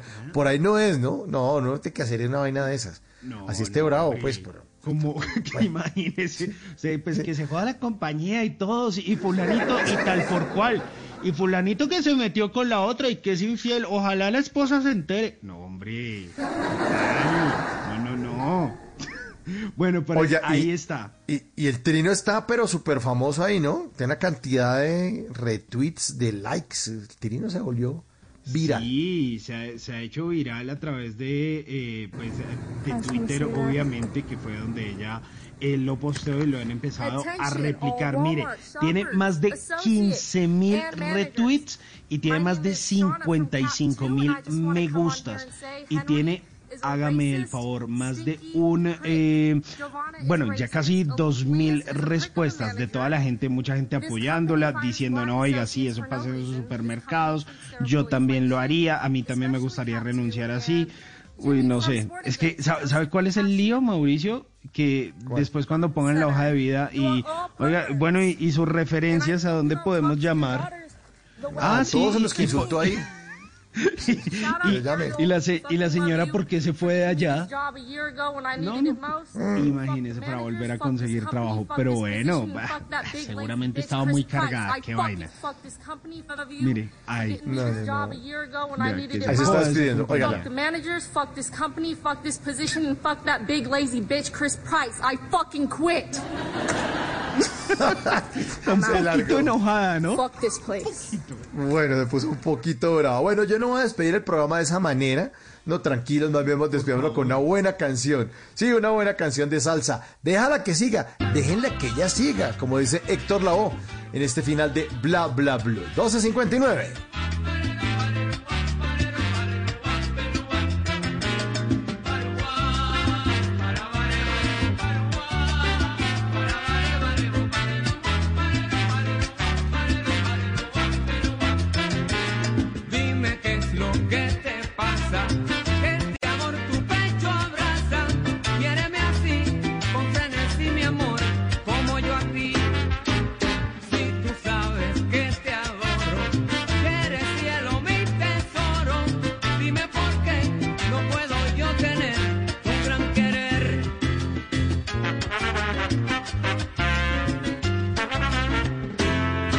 Esta canción como es de buena. Y por eso, con esta cerramos esta emisión de Bla Bla Blue. A todos muchísimas gracias por su sintonía. Ni se les ocurra renunciar como renunció esta empleada, tranquilo, cálmense, mejor pase, pase una cartica y no sé qué, pero, pero no digan eso, y mucho menos en un supermercado insultando a todo el mundo, echando a todo el mundo al aire, al agua. Bueno, señor, don Simón, muchas gracias por su información, por su buena nota, por su buena energía y buena música. Muchas gracias, un abrazo. Un abrazo para usted, Mauricio, como siempre aquí contento de estar al aire en Bla Bla Blue. Un abrazo para nuestros oyentes y por supuesto para nuestro equipo de trabajo. Sí, nuestro equipo de trabajo en el Control Master está muy feliz. Juan David Sanabria, que es caleño, entonces me imagino que estar gozándose de Héctor. La un abrazo para Juan David de Cali para el mundo. Al lado está don Diego Garibello, el 10 en la producción, la camiseta 10 en la producción de Blue Radio la tiene el señor Diego Garibello. A todos los que hicieron parte eh, esta noche de estas conversaciones, al maestro Iván Villazón en la primera hora, Carlos Arias en la segunda hora, que estoy hablando de todas las posibilidades de lo que podría ocurrir en Estados Unidos con las elecciones.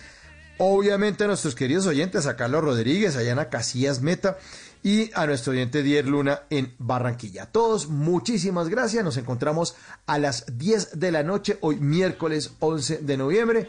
Ya viene Javier Segura con voces y sonidos. Mi nombre es Mauricio Quintero. Para mí siempre, siempre será un honor y un placer hacer parte de este espacio para conversaciones de gente despierta como ustedes. Nuestros queridos oyentes, feliz resto de noche. ¡Chao!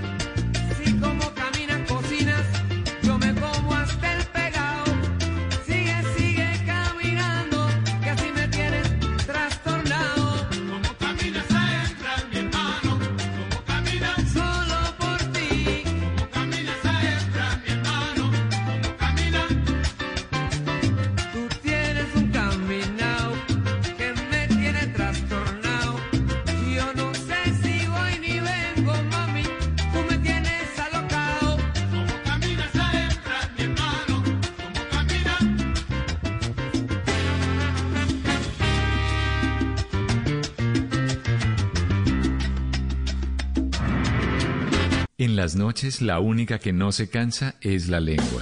Por eso, de lunes a jueves a las 10 de la noche empieza Bla Bla Blue con invitados de lujo. Le saluda la chilindrina. Soy Bonnie Cepeda. habla Michelle Brown. Yo soy Liz Pereira. Checo Acosta, el príncipe del carnaval. Soy Claudio Bamón. Los saludo Alfredo de la Fe. Yo soy María. Con buena música, con historias que merecen ser contadas, con expertos en esos temas que desde nuestra casa tanto nos inquietan y con las llamadas de los oyentes que quieran hacer parte de este espacio de conversaciones para gente despierta. Bla bla blue. De 10 de la noche a 1 de la mañana. Bla bla blue. Porque ahora te escuchamos en la radio.